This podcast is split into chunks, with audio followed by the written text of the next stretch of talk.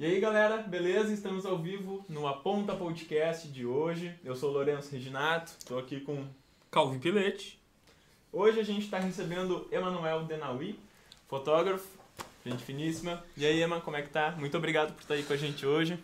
Obrigado aí pelo convite, obrigado mesmo, satisfação ver a evolução aí que vocês estão já no, no sexto episódio, já está cada vez crescendo mais e os assuntos cada vez melhores, sem dúvida. Espero poder chegar ao nível aí da galera que teve aí antes, com certeza. Com certeza. E foi muito importante para a gente ter o alcance que a gente está tendo hoje. Vai ter. Estamos em desenvolvimento. Porque, cara, isso é muito louco, né? Como a comunicação em paralelo do boca a boca ajuda a impulsionar novos negócios, né? Então, assim, ah, tu fazer o contato certo de alguma pessoa que consiga te botar mais, mais pra frente, fazer aparecer de alguma maneira, isso é muito massa. Nos conta um pouco mais aí da tua história, tua trajetória. Ah, só, só, só, só, só. Situando, eu ia. Eu ia situando, situando. Stop. O M é fotógrafo, gestor de marketing, professor de fotografia. É, como é que é? Visual Storyteller. É, a Cara, galera é... usa muito isso, né? Visual Storyteller. É, né? contador de história visual. Eu acho legal, faz, faz sentido. E, na verdade, assim, o que eu... O que eu, eu a princípio, eu sou jornalista, eu sempre digo. Sou Pode contador de histórias, não adianta.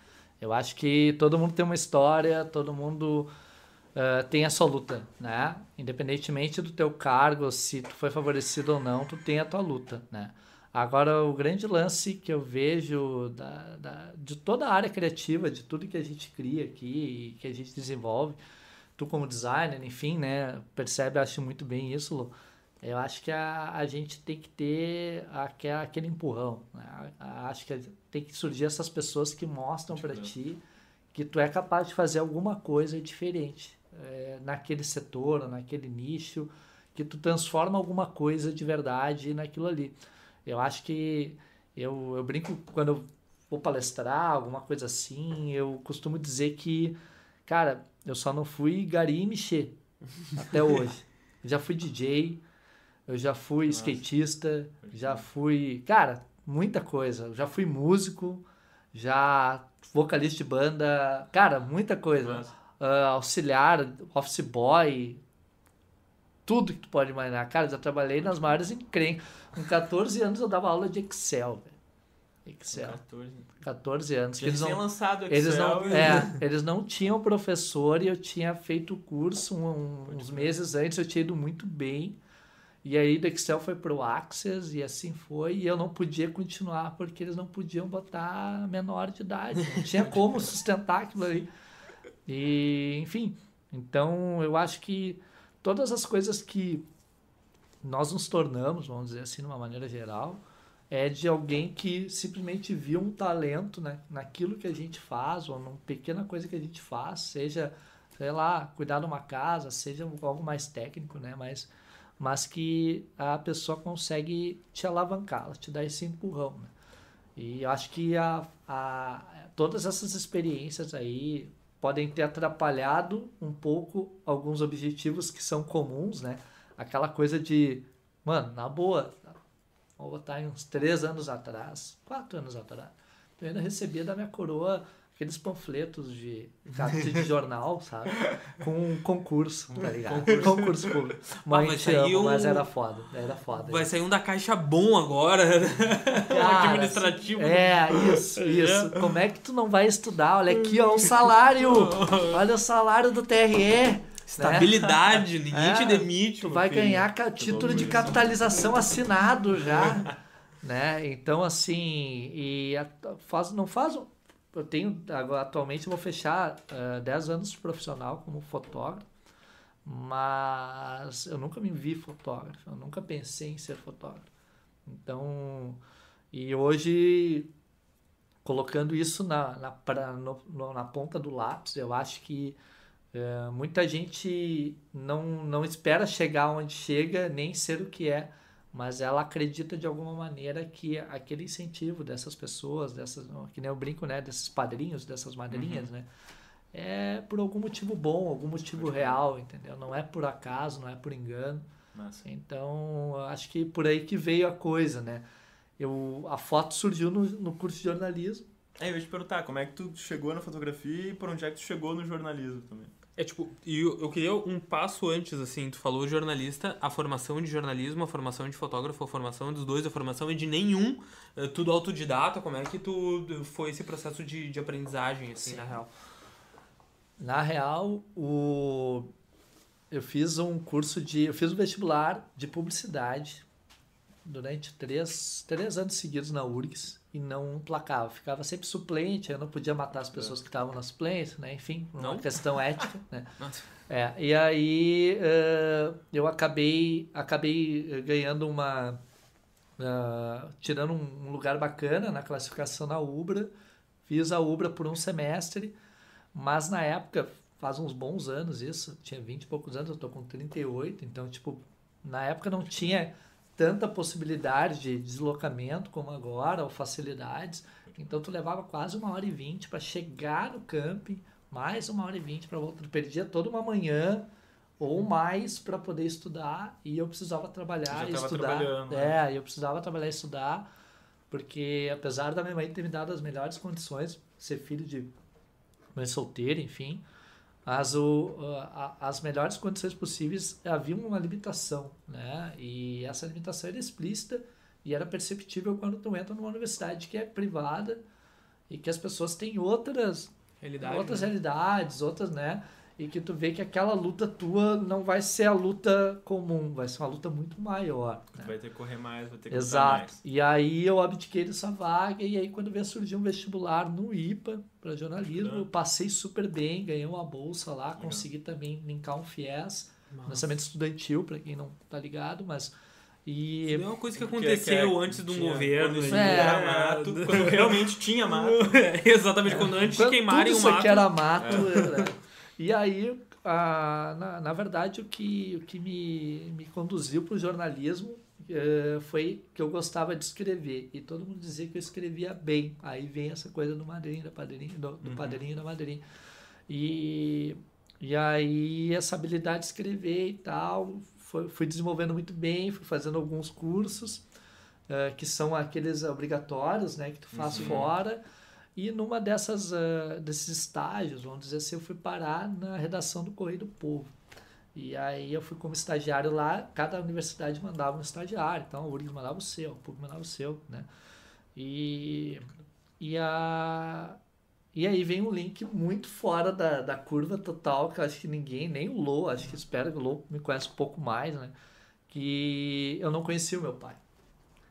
E eu, depois de um contato, havia um, uma plataforma na internet Galera, havia essa plataforma chamada Orkut, tá? É. E aí no Orkut, né? É, que eu até fotografei o Orkut quando ele veio aqui pra Fevalho na palestra, né? Que um cara foi muito massa. Genial, assim. Genial mesmo, assim, a pessoa. Cara, às vezes tu vai saber escrever o nome dele depois. É, é, é horrível. é horrível. É bizarro. É, mas ele atende bem como Orkut. Orkut. É, ou Gogut. Gogut. Gogut. zoava ele com Gogut, ele dava risada. Acho que porque ele não entendia, né? Mas enfim. E aí, cara, a minha irmã de sangue me, me adicionou dizendo que era uma prima e tal, distante. Assim. golpe. Tá golpe. aí o golpe. Tá dado. O golpe tá dado. E, cara, quando ela me adicionou, ela, a gente bateu um papo durante um, uma, duas semanas direto, assim, e eu, ah, que legal, né? Pô, um lado da minha família que eu não, não tava mais tendo o menor contato e e na verdade eu nem a conhecia de fato pelo nome, por nada. E, e aí quando vi ela largou a bomba. Né? Ah, na real eu sou tua irmã, o teu pai está hospitalizado e está mal, ele quer, ele quer te conhecer, porque ele acha que vai bater o Bilé. E eu, bah, que pressão, né, meu? Porra, aí eu, o que que eu, 26 anos, né? Eu assim, ah, entrei tarde na faculdade, galera, de verdade, assim, entrei tarde na faculdade. E aí. Mas tem um momento, tu acha? A gente pode falar disso depois. Tá. Conta, conta, conta a história depois a gente fala sobre idades na, na faculdade, vai falar. Não, não, é, não tem um momento, mas assim, tu entende que. Olha só, já vem de uma história onde a mãe pilha Total. o cara para fazer o básico que todo mundo faz, Tamo que junto, é. Também. Vai fazer concurso, vai estudar, vagabundo, entendeu? Sim. E tu estuda, tu vai, tu faz, tu tenta fazer Sim. aquilo que ela quer, o que ela tá, vamos dizer assim, que ela acredita ser o melhor para ti. Mas aí até tu provar que não era para ser isso, leva um certo tempo. Sem dúvida. E desgaste familiar, uhum. tudo de relação.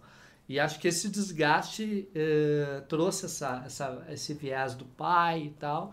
E aí eu me abri para isso. E nesse momento em que eu me abri para isso, ele me deu uma câmera fotográfica.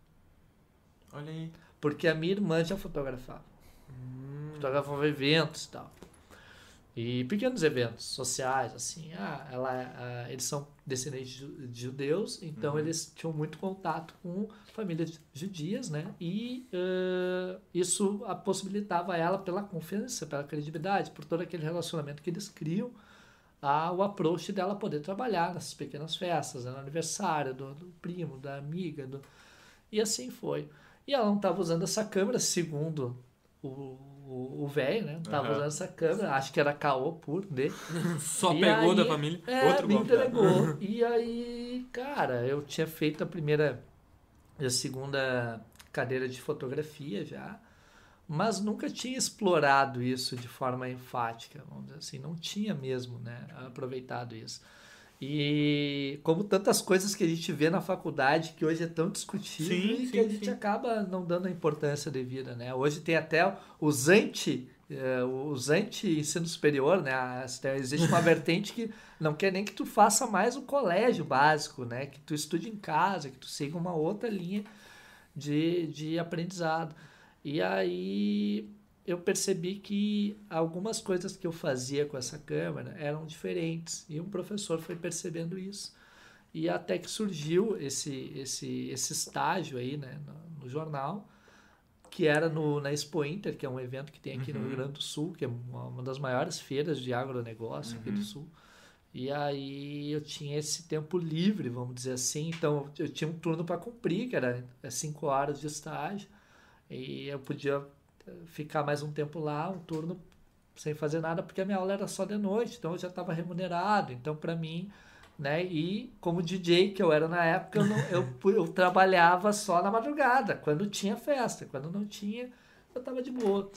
E a, nesses intervalos do, desse estágio, que me motivou a fazer algumas fotos lá, experimentar mais a câmera e tal, né? Ver se eu sabia realmente alguma coisa. Aí foi E- esse, pro- desculpa, foi esse professor que te deu o estalo assim de, poxa, o que eu tô fazendo é diferente. Tu já tinha alguma base de referência pra fazer ou tu meio que saiu fazendo teu estilo assim?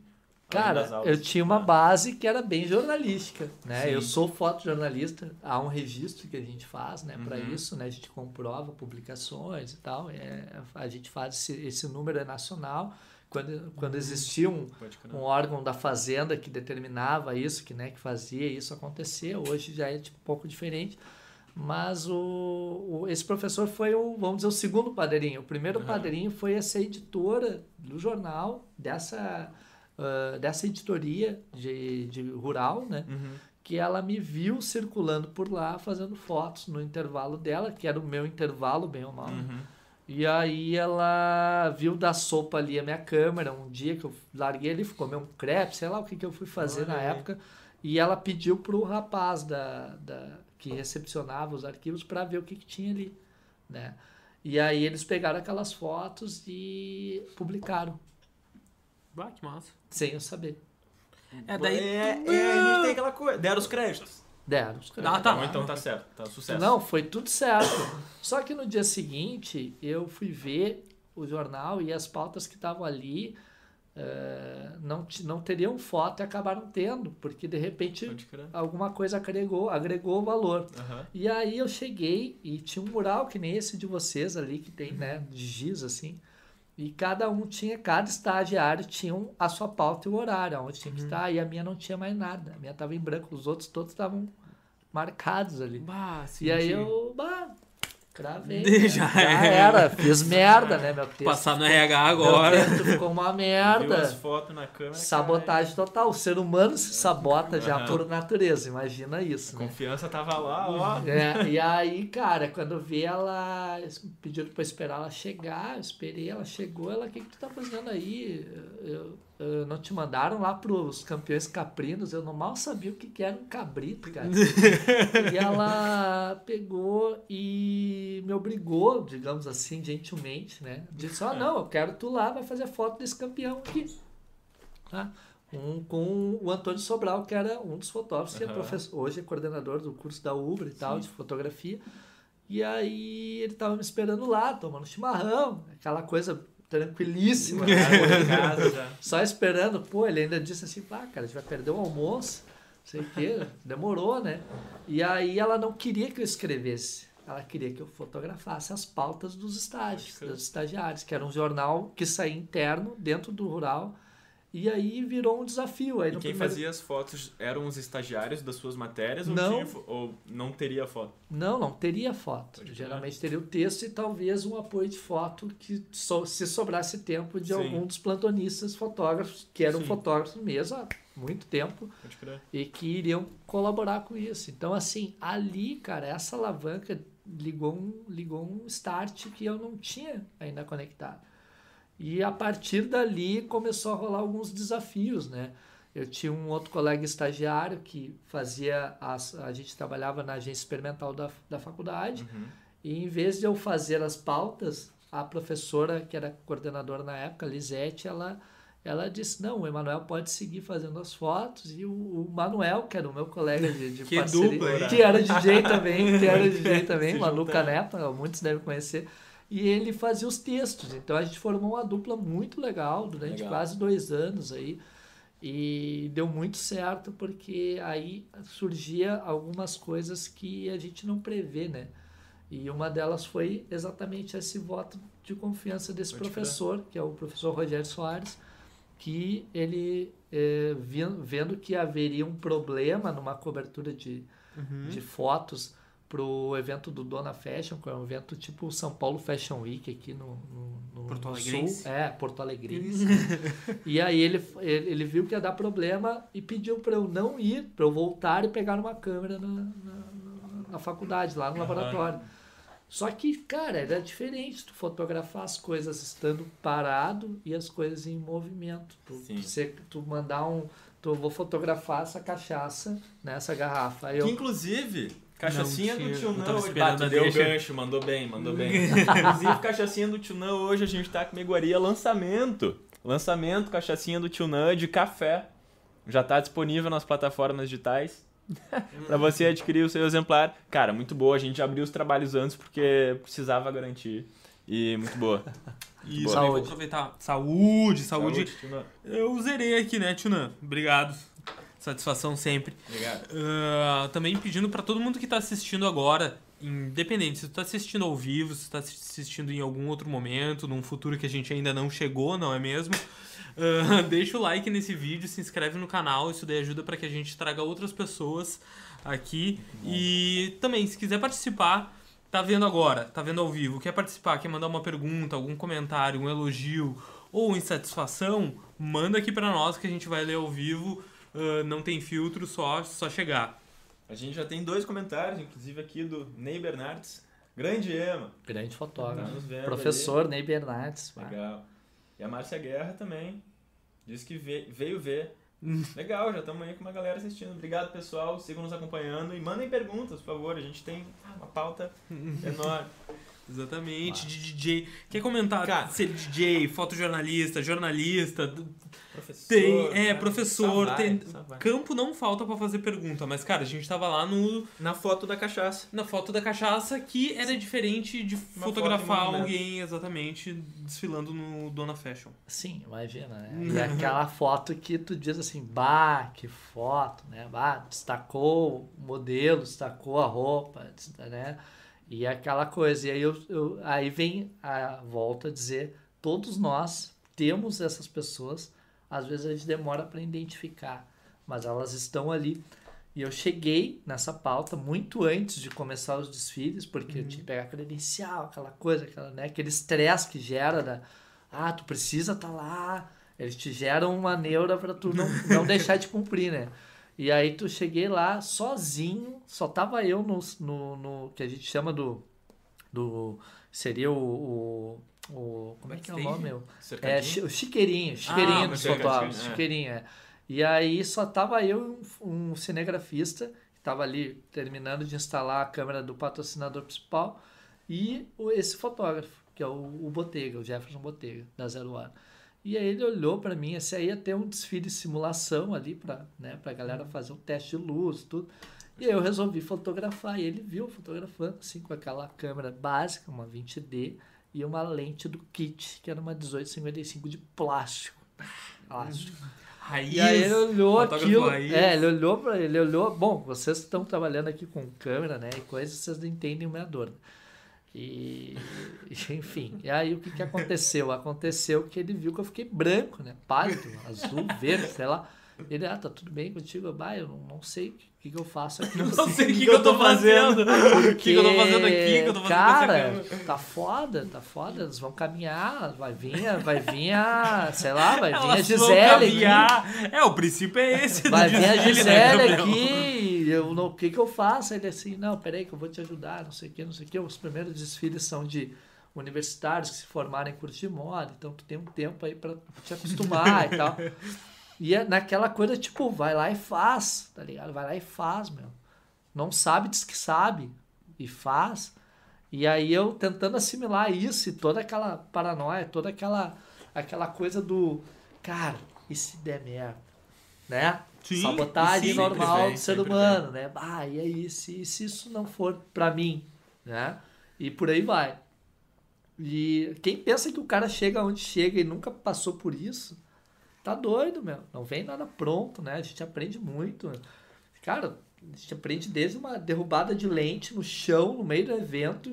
Todo mundo tá te olhando. E tu, e, e às vezes o evento é de colega fotógrafo, então doeu mais ainda, doeu doeu em geral, assim, sabe? Porque sabia o quão Porque importante eles sabem o rumo ali. da parada, entendeu? Eles sabem o rumo da parada.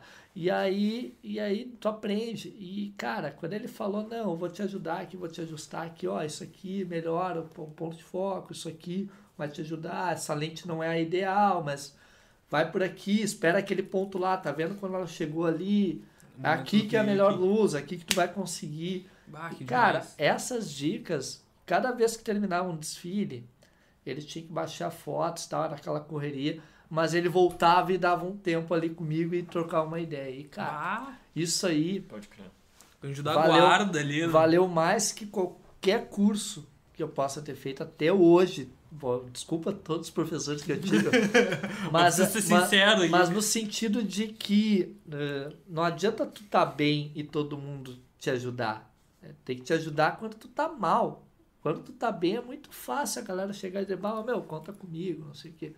Agora quando tu tá foda, quando tu mão. precisa, dá pra falar palavrão aqui, né? Quando tu tá fudido na porra, embaixo do cu de cachorro, na bagaça, tu tem que ter alguém que vai lá chegar e vai dizer, ô meu, eu tô contigo, tamo aí, vai, isso aqui que precisa que ser que feito. precisa. Estiver lá no meio do desfile só com a lente do, do Catando a lente kit de plástico. Ah, a atriz global atravessando na, na passarela ali, tu errando, imagina, meu, não tem, não tem, né, não tem explicação. E, E aí o que que tu fez? Tipo, Cara, eu, deu tão bom o resultado e eu tava tão des- desligado de do resultado, tão desapegado que eu fiz coisas tão diferentes talvez assim para aquela circunstância que cara bombou muito o nosso blog, a nossa iniciativa, o, o- a agência experimental passou de um cresceu de um nível muito grande, né? A coisa. Então, eu acho que muito do que a gente eh, não espera que aconteça acontece ao natural, mas a gente tem que estar disposto. Eu acho que eu brinco que sempre o meu melhor aluno, meu melhor forma, a melhor formação de aluno não é o cara que sabe mais, não é o cara que manja mais, que mexe mais. É o cara que está disposto, é o cara que está afim. mais de braço aberto. O cara que vai botar a cara na tapa ali, tá ligado? Ele vai ser o. Com certeza ele vai resolver todos os problemas dele de algum jeito. Nem que seja ele colar a lente com crepe se tiver ruim o circuito dela. Já rolou? Certeza. Mas vai dar, vai dar um jeito. O cara vai dar um jeito, entendeu? E é isso que, é isso que eu acho que é, a- pra mim, pelo menos na fotografia, eu vejo que é o grande diferencial de muita gente, assim, sabe? Muita gente coloca a cara a tapa de verdade, acredita naquilo que está fazendo de verdade, acredita que está fluindo uma coisa sincera, né? E objetiva e faz aquilo acontecer, mesmo que não tenha o melhor equipamento, mesmo que não tenha toda a escola que poderia ter ou todos os conhecimentos técnicos, a Pinta vai lá e faz, né? A Pinta vai lá e faz e se eu fosse dizer qualquer coisa para qualquer aluno, qualquer pessoa que está almejando fotografia ou crescendo, eu não tenho a menor dúvida. Se te perguntar se sabe fazer produto e tu nunca fez, meu, faço. Tá, mas faço, então, uh, eu concluindo aqui, fazer é mais importante do que saber, de fato, pra ti. Eu acho que não, não nesse, nesse sentido de, de, ah, você deve fazer sem saber. Eu não, se, eu, se eu estiver assinando isso, eu Uhum. posso dizer que alguém pode dirigir um carro sem saber operar minimamente as regras de trânsito. Não é, não é por aí também. Sim, sim. Tem um limite, né? Aham. Tem um limite. Mas eu acho que se tu tá com todas as condições mínimas para fazer alguma coisa, tu tem que fazer. Sim, Nada tá te impedindo de forma a prejudicar alguém, sim, sim. gerar um dano para alguém ou até ti mesmo, né, a te, te prejudicar, cara, tu tem que fazer. Tem que fazer porque eu acho que tu vai estar te desafiando, né, a algo novo e tu vai estar gerando um valor para alguém se tu fizer minimamente aquilo bem feito, entendeu? Aquilo Sim. de uma forma minimamente aceitável e de coração. A pessoa vê que tu tá fazendo aquilo de coração e que ela vai te trazer ah, vai te trazer um benefício, né? Enfim. E daí quando tu, Não, quando não. tu faz algo mais em sentido de aprendizado, como é que tu faz tua precificação, assim, teu, teu negócio? Tá, tá aprendendo, tá em desenvolvimento, mas já, já... Não, porque assim, ó, vamos ser sinceros. Eu conheci o Lourenço na faculdade, tá? A gente Tá. era colega. E no. Não sei como é que é nos outros cursos. Eu acho que tem uma carência gigante. A gente percebe, pelo menos no design, que ninguém ensina a fazer orçamento. Ah, Entendeu? verdade. E Tá além de ninguém ensinar a fazer orçamento, que é uma coisa que tu vai aprender fazendo, e se tu aprende fazendo, consequentemente tu aprende errando, ah, tem outras variáveis dentro do orçamento, que foi isso que o Lorenzo falou, que é do tipo, estou aprendendo, então devo cobrar mais barato, já tenho experiência, cobro mais caro, é para um amigo, cobro mais barato, é para uma pessoa chata, cobro mais caro, demoro mais Essa tempo. qualificação, né? Pessoa Ah, né? Exatamente, eu não sei. eu- Eu sei que o Lourenço tem também, tipo assim, ó, adicional chato, 20%, irmão. 20, eu sei que a pessoa chata já, já arranca 20% mais. Brincadeira, gente, é brincadeira. Façam orçamentos. Ou não. Faça o orçamento e descubra. Entendeu? você é chato ou Se você é chato ou não. Ah, Porque, meu. porque na real te- teve uma pergunta aqui do, do Ah. Matheus. que- Matheus. É, que ele pergunta Valeu, assim, Matheus. como funciona o teu processo de precificação? Tanto como fotógrafo como gestor de tráfego. Cobrar barato e ter quantidade ou cobrar caro o valor real e assumir o risco? Boa pergunta. Boa Boa pergunta. pergunta. Obrigado, Matheus. Vou dizer Aí, que vou dizer que tem as duas as duas vertentes são poderosas, né? No sentido de que a gente pode a gente pode perceber e se perceber principalmente na hora de, de tu sentar e olhar o que tu fez. A foto tem isso, né? Ah, vamos dizer assim, a gente vai. É que nem o audiovisual, é que nem o, o, o, o- Vamos dizer assim, tudo que tu tem um processo e que tu vai depois ter uma pós desse processo, tu vai ter que entender que não acabou o teu trabalho ali. Tu fez as fotos, a não ser que tu seja um grande fotógrafo, já tem um estúdio, tem uma equipe por trás. Óbvio, isso muda. Tu e só clica, né? tu só clica. É. Meu, grande clica, caralho. É Com só a câmera clica. boa fica mais Essa fácil. câmera é tri boa. Galera, corta isso aí, meu. Isso não existe. É o olhar. Tanto o olhar, a prova maior é que, meu, quanta gente tem um iPhone 12, 15, 29 aí e só faz foto bosta, entendeu? Desculpa, mas é verdade. Não aproveita metade daquela Do tecnologia. recurso, né? Por quê? Porque existe mesmo um, um proceder de conhecimento mínimo, de experiência, de, ah, sei lá, de vivência para aquilo. Mas aí não fugindo disso, indo pro preço, indo pro valor, né? Tipo, eh, é, como que eu precifico? Duas maneiras. Primeiro, aonde vai parar esse material? Acho que é primordial tu entender para que que é. O Vou dar um exemplo. ter, assim. É, vou dar um exemplo bem prático. Eu fiz esses tempos um, um consultório e era uma pessoa que ela nunca tinha feito fotos assim profissionais. E isso surgiu muito com a pandemia, essa coisa de tu fazer fotos contando um pouco do teu do teu trabalho, do, né, instigando as redes a entender melhor coisas que são às vezes muito técnicas, sei lá, tipo, por exemplo, eh, cirurgia vascular. Pô, é foda, eu não tenho a menor ideia como isso acontece. Eu sei que existe. Eu sei que né, é um procedimento cirúrgico tudo mais. É tudo isso. necessário. Talvez, não sei, né? Para algumas pessoas. Algumas pessoas talvez salve até vidas. né? exato, exato. Agora, a- aí tu vai fazer isso e tu tem que entender um pouco daquilo, conversar com aquela pessoa, entender o que ela quer, atingir onde ela quer chegar, o que, que ela quer vender, porque no fundo ela quer vender, né? Então, assim, aí essa mesma pessoa que eu atendi comercialmente, ela talvez queira me perguntar, olha Emma, eu tenho um aniversário do meu filho de dois anos, topa fazer essa festa? Posso dizer sim, topo. Aí eu vou precificar do mesmo jeito que uma, um trabalho comercial é diferente. Sim, Não sim. dá. Então não tem como eu ter uma tabela específica disso, ah, minha né? hora é tanto. Meia hora é tanto, tu pode até cobrar por hora, claro, não tem problema. Mas eu acho que tu tem que entender o quanto isso vai te gerar de pós e o quanto Uhum. isso vai te gerar de pré. E, e a- o, o quanto isso pesa no sentido ãh, de, de, vamos dizer assim, de valor para aquele negócio, né? Enfim, vai vir uma clínica de fertilização que vai te contratar para fazer as fotos, ãh, de repente, de cases de sucesso da clínica. Como é que tu faz fotos de clínica de fertilização, sucesso, Tu entra, num, tu entra num, numa, numa câmara aonde tem quase ela é, ela é a base de nitrogênio, tu tem que usar uma roupa especial, tu tem que botar uma capa na tua câmera câmera. porque ela pode congelar, pode quebrar, então tu tem que botar uma capa nela, proteger, é. porque é como se estivesse às vezes num polo, numa coisa muito, Aham. uma extremidade. Muito. Então assim, aquilo ali vai ter um valor muito fora da realidade do que um, um serviço de uma clínica dentária Aham. uma ortopedia, um, uma- um pilates, né? Que é muito mais tu chegar, preparar o cenário, a luz e tal, Aham. perceber o melhor ângulo e tal, colocar aquilo da melhor forma.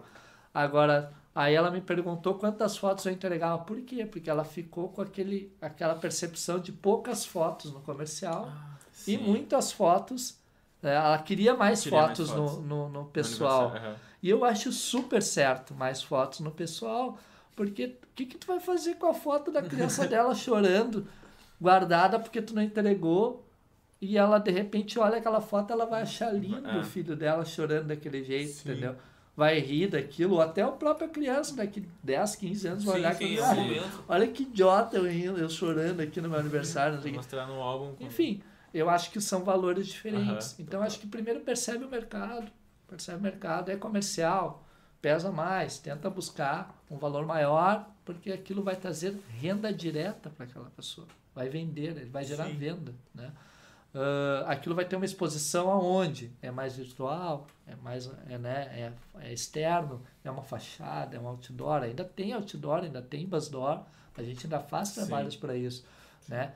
Tem fachada de shopping direto, né? corredores. Né? Mãe de Deus me chamou para fazer umas fotos de uma campanha para enfermagem, por, por conta da, de toda a pandemia. Não fechou, mas eles entenderam que o valor era, né, era, era válido aquilo Aham. ali, porque aquilo ia ser de- É. decorado né, nas paredes tá. do hospital. Enfim, não tem problema de falar marca aqui. né? Não, tá tudo não. certo. Então, assim, eh, ah, percebe esse valor e vê. Existe a cota bom EMA, EMA, se- EMA como é que é? Bom samaritano? Bom. Claro que existe. Eu não vou, eu não vou chegar Hood. numa, numa, é, numa. Vamos fazer uma ação comunitária para ajudar uma instituição que está precisando de roupa, de comida e tal, e ela foi enchente no Guaíba, nas ilhas, ah, e aí, mas tu pode registrar isso pra gente poder contar depois?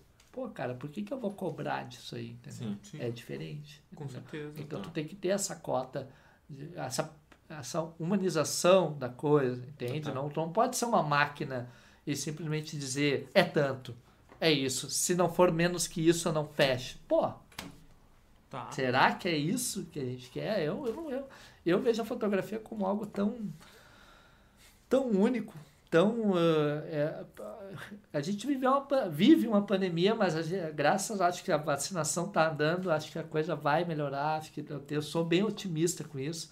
Né? Apesar de ter perdido pessoas muito próximas, ter passado por coisas complicadas, mas eu vejo que a fotografia na pandemia provou seu valor.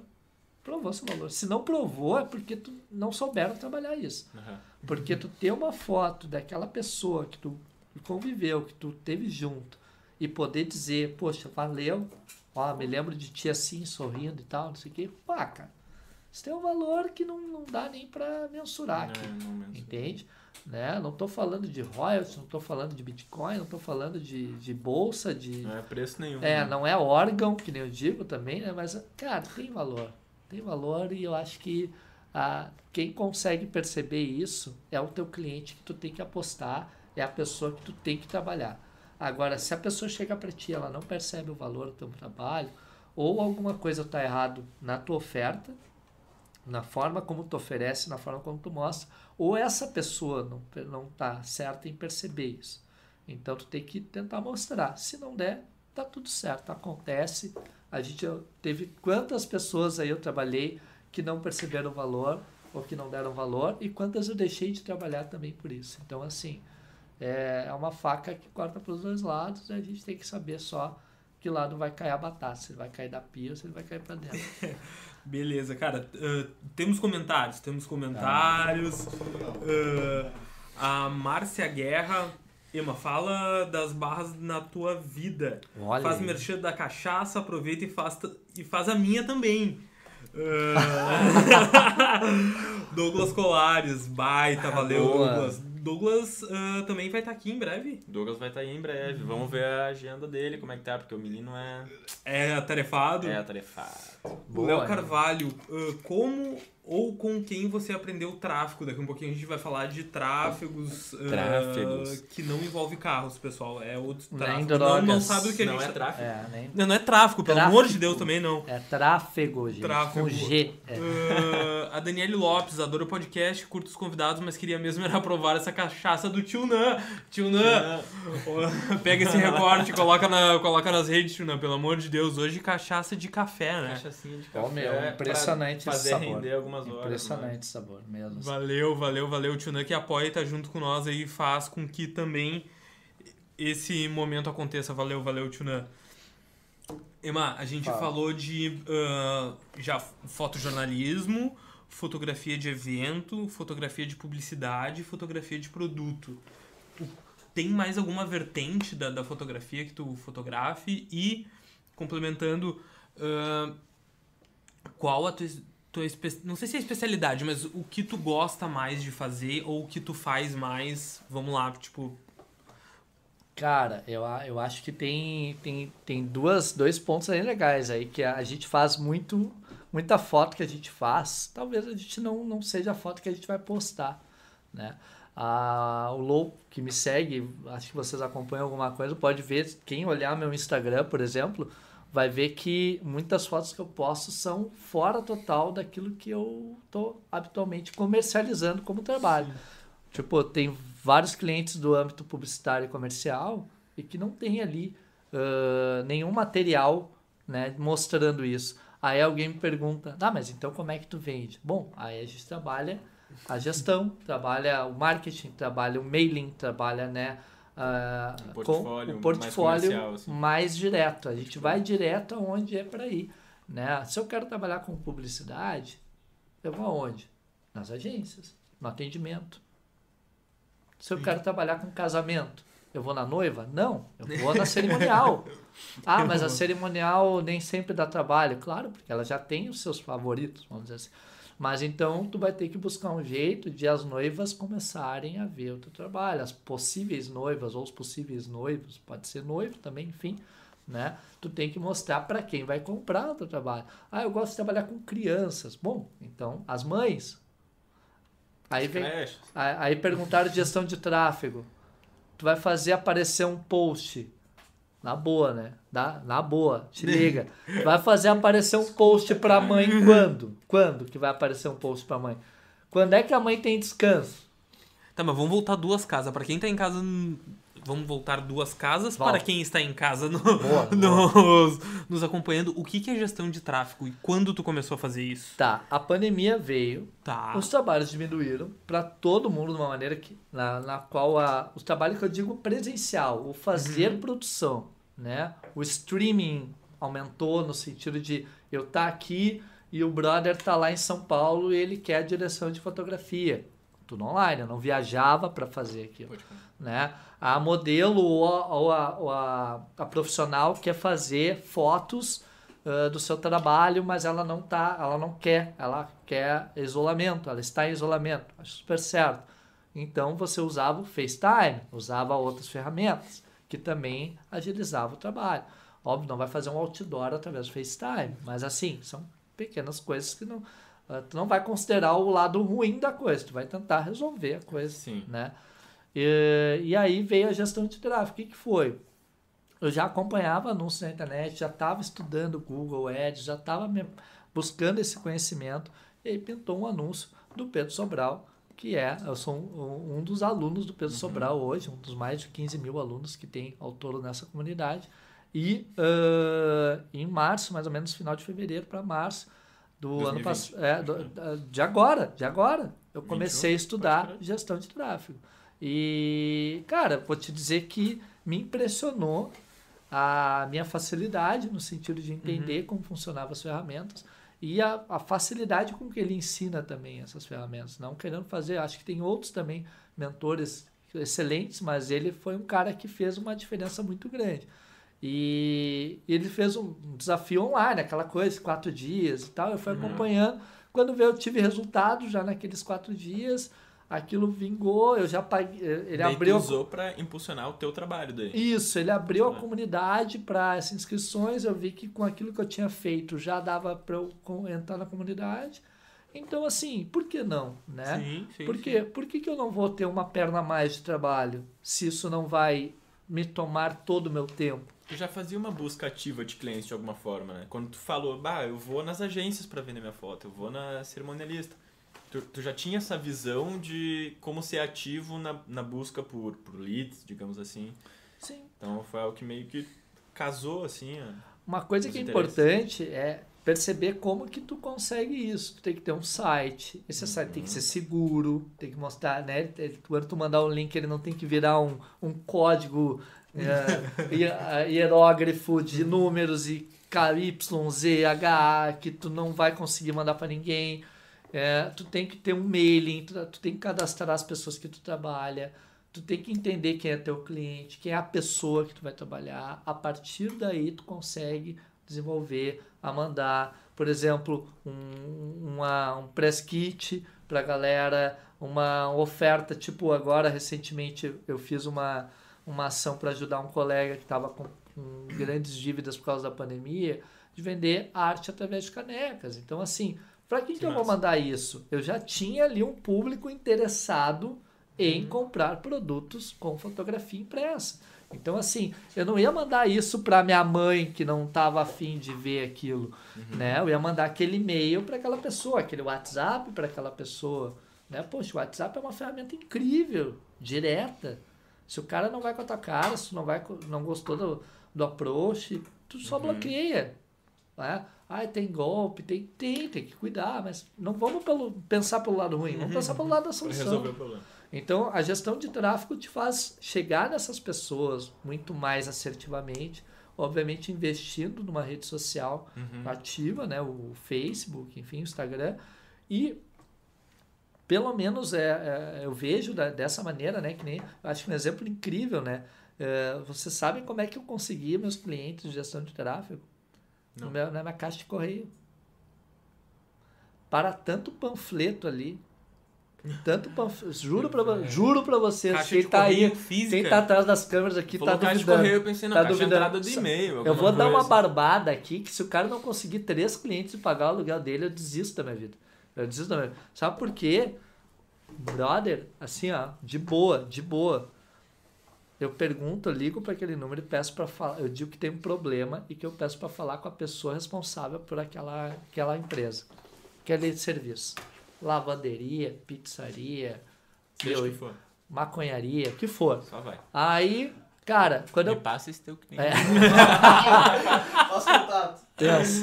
Aí é o seguinte, eu pego e ligo e o cara, eu pergunto assim, bah, ó, tu é responsável. Não, é o seguinte, na real não tem problema nenhum. Na real, eu tô querendo te dar uma. te trazer uma, te trazer uma ideia. Posso te dar uma ideia. Tu- Às vezes dá, às vezes não dá. Tu já fez uma De approach- 10, de 10, 8 atendem de oito que atendem, cinco vai adiante. Se não, eu respeito e digo.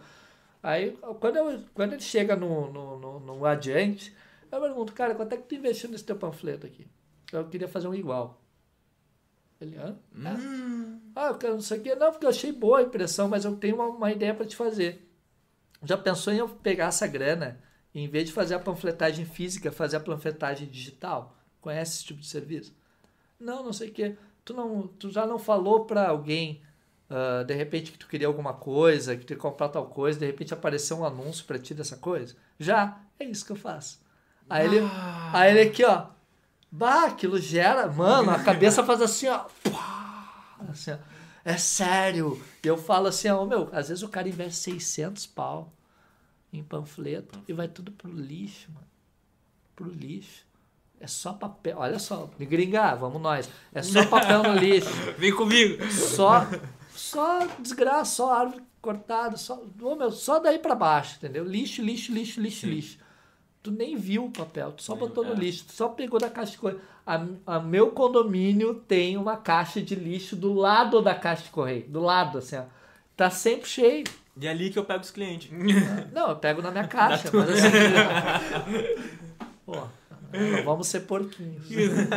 Vai saber o que tá Não, ali, da caixa de, de, correio. Vai que rolou um approach forte ali. Enfim. Mas assim, galera, então assim, gestão de tráfego é, é, é não só entregar aquela oferta, aquele produto, aquele serviço na mão de quem quer, mas também tu ajudar alguém que às vezes está com uma grana ruim, entendeu? Tipo, uma das ações que eu fiz foi para uma micropigmentadora, eu não sabia nem o que, que era essa porra de micropigmentação. Eu descobri que agora é desalinha, Sobrancelha. sobrancelha, Designer de dese- sobrancelha. fazem todo uma, um lance, é. Existe, eu vi o processo, cara. É, e aí, e aí ela, ela, pá, tomar não sei o que, fizemos uma ação duas semanas antes do Dia das Mães. Meu, ela fechou a agenda até agora, Que massa. até o final de setembro. Ela, ela lucrou um ano inteiro de trabalho dela por causa que a gente fez um trabalho legal. Então, assim, óbvio, teve todo uma, um reforço de eh, um marketing capitalista, selvagem, Aquela e coisa. que obriga que tu dê um presente pra tua mãe no Dia das Mães. Agora, cara, tu vai viver batendo de frente com isso ou tu vai te aproveitar disso e poder dar um, uma, né? respirada. Tem duas, duas, duas vertentes aí, né? Ah, não sei o que, socialista de iPhone. Cara, pelo amor de Deus, sabe? Tipo, tu vai pagar tuas contas no fim do mês como? Sim. né? Então, assim, eh, eu vi nessa oportunidade algo muito bom, eu recomendo. Não digo que é fácil, não digo que é difícil. Tá longe de ser difícil. Pá, longe, longe. Mas, assim, eh, tu consegue bons resultados, tendo consistência, percebendo como faz, né? Eh, quebrando a cara, como a gente fala, né? Eh, colocando, co- co- te colocando no combate, né? Na linha de guerra. Uhum. E aí tu aprende no erro, no acerto, e eu acho que, cara, óbvio, tem nichos mais complexos. Gestão de tráfego de LinkedIn é sucks total, é foda, mas acho que E- pra quem quer é uma baita, baita ferramenta, baita ferramenta mesmo. Pode crer. De grana Massa. e de trabalho, de grana e de trabalho. Pois é, isso eu ia te perguntar. Ah, aí, tá, digamos tu tá fechando um contrato de, de, de gestão de tráfego, tu consegue vincular ao teu trabalho como fotógrafo também? Ou Sim, tu acaba...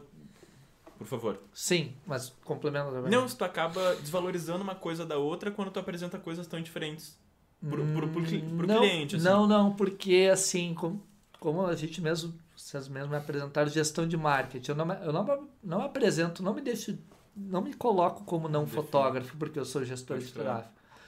Aliás, já aconteceu de, por exemplo, uma pizzaria, ela tem a, a solução comigo também. Ela tá ruim de foto. Ah, total. Que é Então, assim, eu sei fazer coisa. foto. Então, pô, por que, que eu não vou ajudar a fazer um anúncio legal, fazer uma foto legal, né? Tipo, por exemplo, assim, ah, mas eu não tenho quem faça o criativo, que é o, o card, né? aham. Aí, pô, vou indicar o Lourenço, vou indicar alguém que pilha fazer um pacote de cards, de, de, de, de, né, de rede. Ah, mas eu não tenho alguém que faz um planejamento de marketing de post. Pô, então indica outra... junto, Cara, né? tu fomenta outros, outros trabalhos com a tua iniciativa. Sim. Então, eu acho que a gente nunca pode ver como uma um workaholic, uma máquina de trabalho, um caos uh, desenfreado, não vou dormir, tô com olheiras gigantes e fome, sede, sei lá. Pois é, tu falou antes que tu tá com 38, mas cara, tu tá bem pra 38. Tá, né? E sendo fotógrafo, gestor e jornalista, e porra, o skincare tá bom. O O skincare que, que é isso? tá- é a tá base de plantas? Cara, eu sou vegetariano há um bom tempo. Ah, Pode ser que boa. ajude, acho. Acho que ajuda, né? Quanto tempo? Olha, faz mais de 10 anos. 20, 24, né? 20, 25, 20, 23, 24, é, faz mais de 10 anos, né?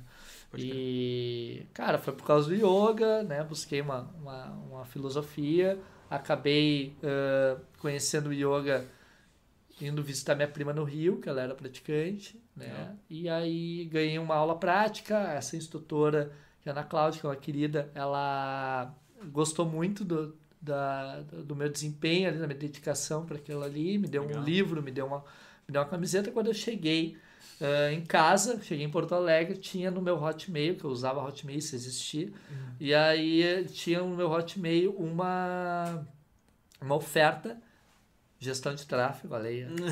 Isso faz anos, hein? imagina agora. É, tinha uma oferta com desconto para essa mesma essa mesma escola aqui em Pode Porto Alegre e eu acabei me inscrevendo, gostei, acabei seguindo, depois saí da escola porque eu consegui, vamos dizer assim, seguir, eh, não tão regradamente, mas minimamente possível a doutrina.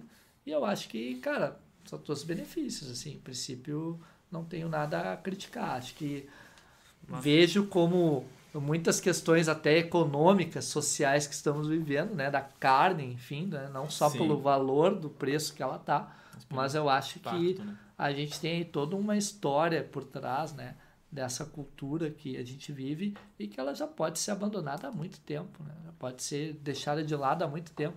Nós não necessitamos matar animais nem usufruir de animais para viver, né, para ter uma alimentação saudável. Né? Ah, mas por isso tu é secão. Eu, cara, eu sempre fui magrão. Comendo carne ou não, seja eu sempre isso, fui cara, eu sou magrão. magro e como carne. É, eu sempre fui magrão e não é, não é por isso, cara. Sim. E nem por isso ah, fui desmerecido por treinar Sim, ou coisa sim, assim, né? Ah, nada a ver. Acho que a, a, a, cada, cabe a cada um saber né, o que é melhor para si. né? Recomendo experimentar, recomendo. Acho que os sabores mudam, as percepções de, de, de forma de alimentação mudam. A gente, eu me sinto muito mais leve, eu me sinto muito melhor ah, assim. Então, para mim é excelente. Eu só recomendo. Né? Não senti falta, não tive nenhuma decaída ou coisa assim. E acho que para quem viver uma oportunidade de ter amigos, conhecidos que possam compartilhar isso contigo é a melhor forma de tu Faz alguma transformar. reposição hoje? B12 a gente faz, Pode né? Tem que estar sempre controlando. Mas para quem acredita que vem da carne, não vem da carne. Então por isso que a gente pode suplementar B12, tá? Então não, por Cara, eu favor, tive né? uma discussão esse fim de semana com um parente que falou que não, porque vem, não sei o que, vem da carne. Tá, tudo bem. Ó, assiste o último episódio que tu vai ver e assiste esse também que tu vai descobrir. É, fulano, assiste o episódio e procura É no parente. Instagram gringa, gringa. Ela vai Gringa. te explicar lá. Tem um Muito story bom. lá que explica muito bem sobre B12. Né? E, e, cara, volta e meia sinto. O que eu faço que ajuda muito e eu não tenho feito por causa da pandemia é doava sangue e no sangue, quando tu doa du- de- durante um determinado tempo, Aham. ele te é, tu acaba doando plaquetas, que é uma, é uma- um vamos dizer um extra, né? Aham.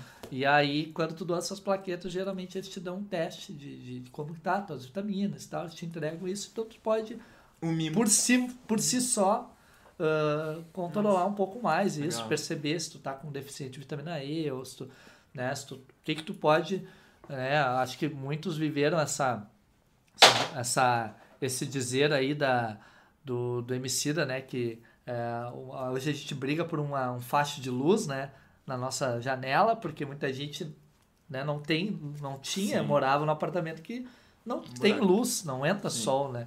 Então a deficiência de vitamina D foi uma coisa que deve ter marcado muito aí a pandemia por conta disso. Então acho que a gente tem que saber aonde está pisando, é um terreno diferente, né?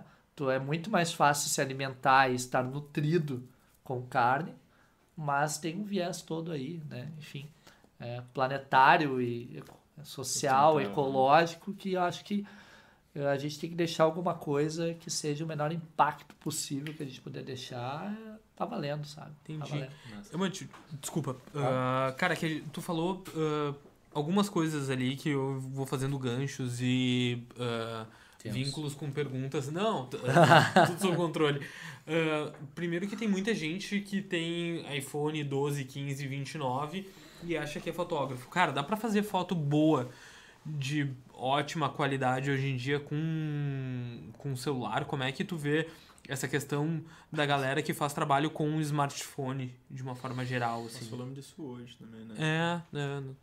Cara, eu, eu não condeno, eu acho que existe um nicho para isso. Tu pode cobrar a fotografia registrada por celular, tranquilamente. Uhum. Não vejo por que não. O grande problema é, por exemplo, o cara se limitar por conta do, do celular. Eu acho que aí é um problema Sim. né? Tipo, ele limitar o conhecimento dele da fotografia através do celular, porque muito do que ele faz no celular, ele, o celular prepara para ti muitas coisas, ele te entrega muitas coisas, né? Limpeza de pele, desfoque de fundo, etc, etc. Não preciso entrar nesse, né, a fundo nisso. Mas uma coisa eu posso dizer, eu acho que a evolução veio ah, forte. Temos aí celulares com quase 100 megapixels, dependendo da, da questão, né? E mais do que uma câmera minha, confesso, mas que o sensor dele limita a qualidade desse material. O sensor limita a ampliação desse material, né? E isso é perceptível, por exemplo, para quem vai trabalhar com vertente fine art, né? Que seriam Uhum. quadros, impressões para uma apreciação mais profissional, vamos dizer assim, mais alto nível, vamos dizer, mais Ansiosa, mas... é museológica, Uhum. né? Então, assim, é um nicho de mercado excelente, tem mercado pra caramba. Acho que eh, faltam profissionais para suprir Tá. isso, tanto que muito fotógrafo profissional eh, é contratado para fazer fotos só para as redes sociais e com câmera profissional, né? podendo fazer isso com celular, mas ele, ele tem um outro, um outro viés da coisa. E eu sou super a favor, eu acho que não, não, não perde nada. Né? Acho que quem perde é quem não enxerga o mercado e não usa da, me da melhor forma essa oportunidade. Acho que, meu ponto de vista, é esse. Hoje nós tava falando no WhatsApp mais cedo e trocando ideia de roteiro e tal. Bah, tem roteiro? Não, não tem roteiro. Azar, te mando umas perguntas. e daí eu falei, cara, vamos falar um pouco das tuas referências. Daí eu joguei um nome e tu, bah, esse nome é legal e tal, mas tem essa daqui que fez capa da Times com foto do celular. Ah, E daí me, me fechei a boca. Meu, Cale-se! fale mais sobre isso, por favor, sabe? E era bem isso que tu falou, assim, de, pô, de como tu gerar valor através de uma foto que também é de celular, sabe? Não, e, e foi o que alavancou ela até pelo desafio, porque era uma coisa até inusitada, né? Ah, tu... Mas tá falando numa revista qualquer. A Time não é uma revista qualquer, cara. E tu não, tu não percebe de forma alguma, tu não diz de forma alguma que aquilo foi feito de celular. Todas as fotos das matérias foram com celular. Né? Ela mostra o make-off, a, a profissional é a Luísa Dora, foi, eh, foi, é gaúcha, eh, estudou na, Nossa. na PUC até, se não me engano, e uma pessoa incrível, conheci ela, tudo, e, e assim, ela, ela se, se projetou eh, internacionalmente, né? Ela é uma documentarista, né? Então, assim, não vejo de forma alguma desmerecimento Não, é algum um por isso. né? Até porque a mesma foto poderia ser captada do mesmo jeito, com a mesma aplicabilidade técnica que ela fez, só que com uma câmera profissional. A diferença é que ela se desafiou, se não me engano, o iPhone era o iPhone 8, não era, nem era um grande iPhone novo, Super Plus, Uhum. Master agora, né, com 15, 15 câmeras, lentes. Não, cara, era uma coisa muito ok, sabe? Então, assim, é mais uma prova de que o olhar e a percepção da luz, percepção de como tu vai contrastar, quanto tu vai dar de tom, de tom, de cor, de tudo mais, faz a diferença. Tu precisa, se tu for perguntar quantos cursos de fotografia eu fiz, se eu falar que foram quatro, talvez vão até me vaiar aqui, cara. Mas assim, eh, muito aprendi online. Imagina, isso faz mais de 10 anos, talvez, Sim. um pouco mais de um pouco pra- próximo a 10 anos. E não tinha o conteúdo que tem hoje. Quatro contando os cursos que tu deu também como professor. Não, é, é que dar cursos é aprender, a gente brinca que aprende. aprende duas vezes, né? Claro. Mas assim, eu, eu não dou um curso super avançado de técnica, de análise, não, não, não cheguei ainda nesse, nesse ponto, mas poderia dar Mas eu acho que eu poderia dar porque eu estudei tanto, Sim. eu percebi tantas coisas, eu tenho tanta prática que eu consigo colocar aquilo de uma forma teórica, né?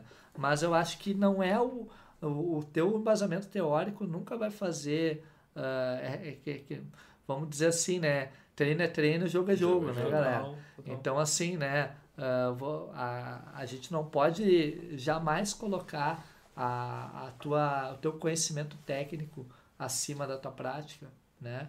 Enfim, tu pode saber frear um carro de mil maneiras. Se tu não frear um carro dessa de duas ou três maneiras, tu maneira. nunca vai, nunca vai. Tu, se tu não, ah, mas então tu tem que tomar um tiro para saber como é. Não, não é isso. Não é isso. Entendeu? Situações e situações, né, É, pessoal? não, não vamos comparar coisas né, É, completamente, né?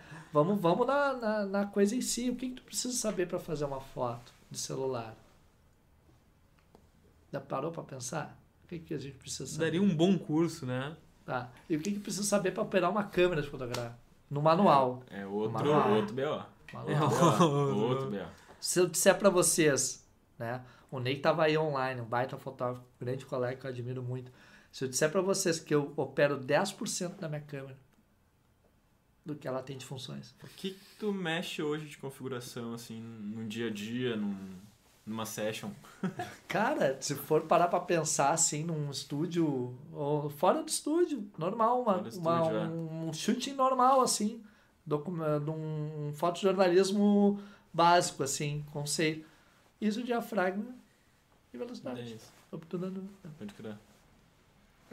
Ah, cartão de memória. Ah, mas a tua câmera é full frame. Ah, e vê- começa os mas, né? Ah, mas não sei o que. Ah, mas não sei o que. Ah, mas é diferente. Por quê? O que, é diferente? O que, que era diferente de quando eu tinha 20D Ah. no desfile do Dona Fashion e agora que eu tenho uma câmera profissional de médio formato? O que, que mudou? O ISO deixou de ser ISO? O número é o mesmo que tá ali. lá. Pois é. Então, assim, óbvio, né? Vai entregar mais, tem qualidade, tem diferença. Tem, tem. Mas ela não fotografa por ti, cara. Ela não te, ela não te enquadra, ela, Ela não, não, vai te dar o ângulo, não vai te... Ah, ela não, ela não direciona o modelo. Acho que é uma das coisas assim que eu acho que eu aprendi muito uh, atendendo pessoas no banco, sendo office boy pode crer. ou no guichê de estagiário na, na abertura de conta, tu entender as pessoas, o perfil delas, entender o que elas, os medos delas, a- o perfil psicológico dela, mesmo que tu não entenda nada de psicologia, né? A Márcia estava aí online, que é uma, uma excelente psicóloga e eu faço, ela falou das barras ali, né? Aham. E, enfim, barras de Axis. Procurem isso no Google. Baita de um. Baita de uma. De uma como é que se diz? Um incentivo, né? De uma conexão consigo mesmo. Então, ah, se tu não, tu não precisa te aprofundar em tudo para tu poder fazer alguma coisa. Mas tem coisas que só um psicólogo vai saber fazer. Tem coisas que só um fotógrafo vai saber fazer. Tem coisas que só um designer vai saber fazer. Galera, eu fui instalar um chuveiro esse fim de semana aí. E deu curto, velho. Deu, deu sobrecarga lá e deu um cheiro estranho. Aí, aí eu tive que chamar um eletricista. E aí ele viu que até o que eu tinha feito estava bom, estava ok, mas que o detalhe fazia a diferença. Do O- polo. A, a- a- Aquela inversãozinha de polo o balão, não- balão do bagulho, o balé, o balão do bagulho, entendeu? Tinha um detalhe ali Pode que era crer. importante e que poderia ter me colocado até em risco de vida. Então, assim, a gente tem que parar de querer ser. ãh, como tu falou antes ali que a gente estava falando, não sei se foi tu, foi o Lou, que ele falou do, do cara que era. Foi na outra live. O cara falou que o cara era técnico de TI e ele era especialista em surf. Do nada, assim. do nada. Meu, da onde, cara? Da onde? Né? Ah, ah, sommelier de vacina. Mano! Não, mano, tá assim, ó, deixa a vacina pra quem sabe do que é do, do bagulho, não falar, entendeu? Não. Tu quer estudar, tu quer entender, tu quer tirar tua conclusão, tu tira. Agora, tu jamais pode desmerecer um especialista do bagulho. Né? Tu jamais pode tirar a necessidade de que tu tem de alguém que é bom naquilo ali, que sabe fazer. Né? O cara, eu levei um dia inteiro instalando um chuveiro. O cara que foi lá verificar a parada, ele, levou- ele fez em meia hora tudo. Quanto tempo ele não levou pra aprender? Quantos chuveiros choques que ele não levou ali, né? Ô, Leandro, valeu, Japa, é nóis. Tá? Quantas porradas ele não levou pra, pra ficar bom naquilo, né? Então, é aquilo que a gente chegou no início da, da nossa Sim, conversa. com certeza. A luta de cada um, meu. A luta de cada um. Eu não posso dizer pra alguém que esteja aqui, que seja meu aluno ou não, ou que inspire- inspire-se em fotografia, Uhum. ou queira melhorar a sua fotografia, ou queira um dia ser um grande fotógrafo, que existe uma receita de bolo, que tu segue ela, que tu vai conseguir, e é isso aí, é gol. Não. Não. Pra ti pode ser completamente diferente. Tem aluno meu ganhando mais que eu. E foi meu aluno. Sinal No de que deu módulo certo. básico. Sinal de que deu certo. Não, deu certo, mas o caminho dele foi completamente diferente. E talvez o que eu ensinei pra ele para aquele momento foi necessário para ele chegar em algum outro ponto, que talvez nem era onde eu queria que ele chegasse, ou que eu imaginava, Uhum. né? E assim vai. Então eu acho que a gente tem que entender que cada um tem o seu espaço, cada um tem a sua forma de, de ver as coisas. Deixa eu refazer só o que eu falei. Não é porque ganha dinheiro que dá certo, mas sim porque estar ascendendo na sua profissão de alguma forma. tá? Não é Exato. pelo- Se tu percebe que existe uma evolução, que tu tá Exato. mais confiante, tu vai chegar naquele evento, tu não tá cagado de medo, cagado de medo de errar, sabe? Tipo, que tu tu consegue chegar para uma noiva e dizer que é melhor ela arrumar aqui, que o vestido tem que estar aqui, que não sei o quê, porque ela, ela pode, ela não precisa se preocupar com alguma coisa, ou para aquele profissional que nunca fez uma foto profissional, mas ele precisa de uma foto que passe confiança, que passe credibilidade, e tu conseguir trazer isso, essa essência, e assim vai, aquele produto, perceber que o melhor ângulo dele é esse, né? Que ele, ele, ele vai ter um brilho, ele vai ter uma. Ele vai, ele vai refletir alguma coisa. Gente, pandemia eu fiz foto em casa de produto. Eu tinha um sofá roxo. Bah, é uma... roxo, bah, roxo tu me derruba, cara. Roxo? Foi tu que escolheu? Não. Ah, tá. É o que te salva. É a resposta que eu queria. Mas assim, ele combina com a casa, ok, tá? Mas assim, cara, mano, é foda ver um roxo refletindo numa roda. Sim. Uma roda, ali. uma roda que vai parar na, na Fórmula 1, lá, nos bagulho grande lá, né? né? Crer. Uma roda mesmo. Uma, uma, Ah, era uma roda, um produto, um pneu é um assim? pin- Uma roda, não, não é Não. calota, é roda. Ela é roda foda. Roda, roda. Liga leve. Liga leve, a parada é.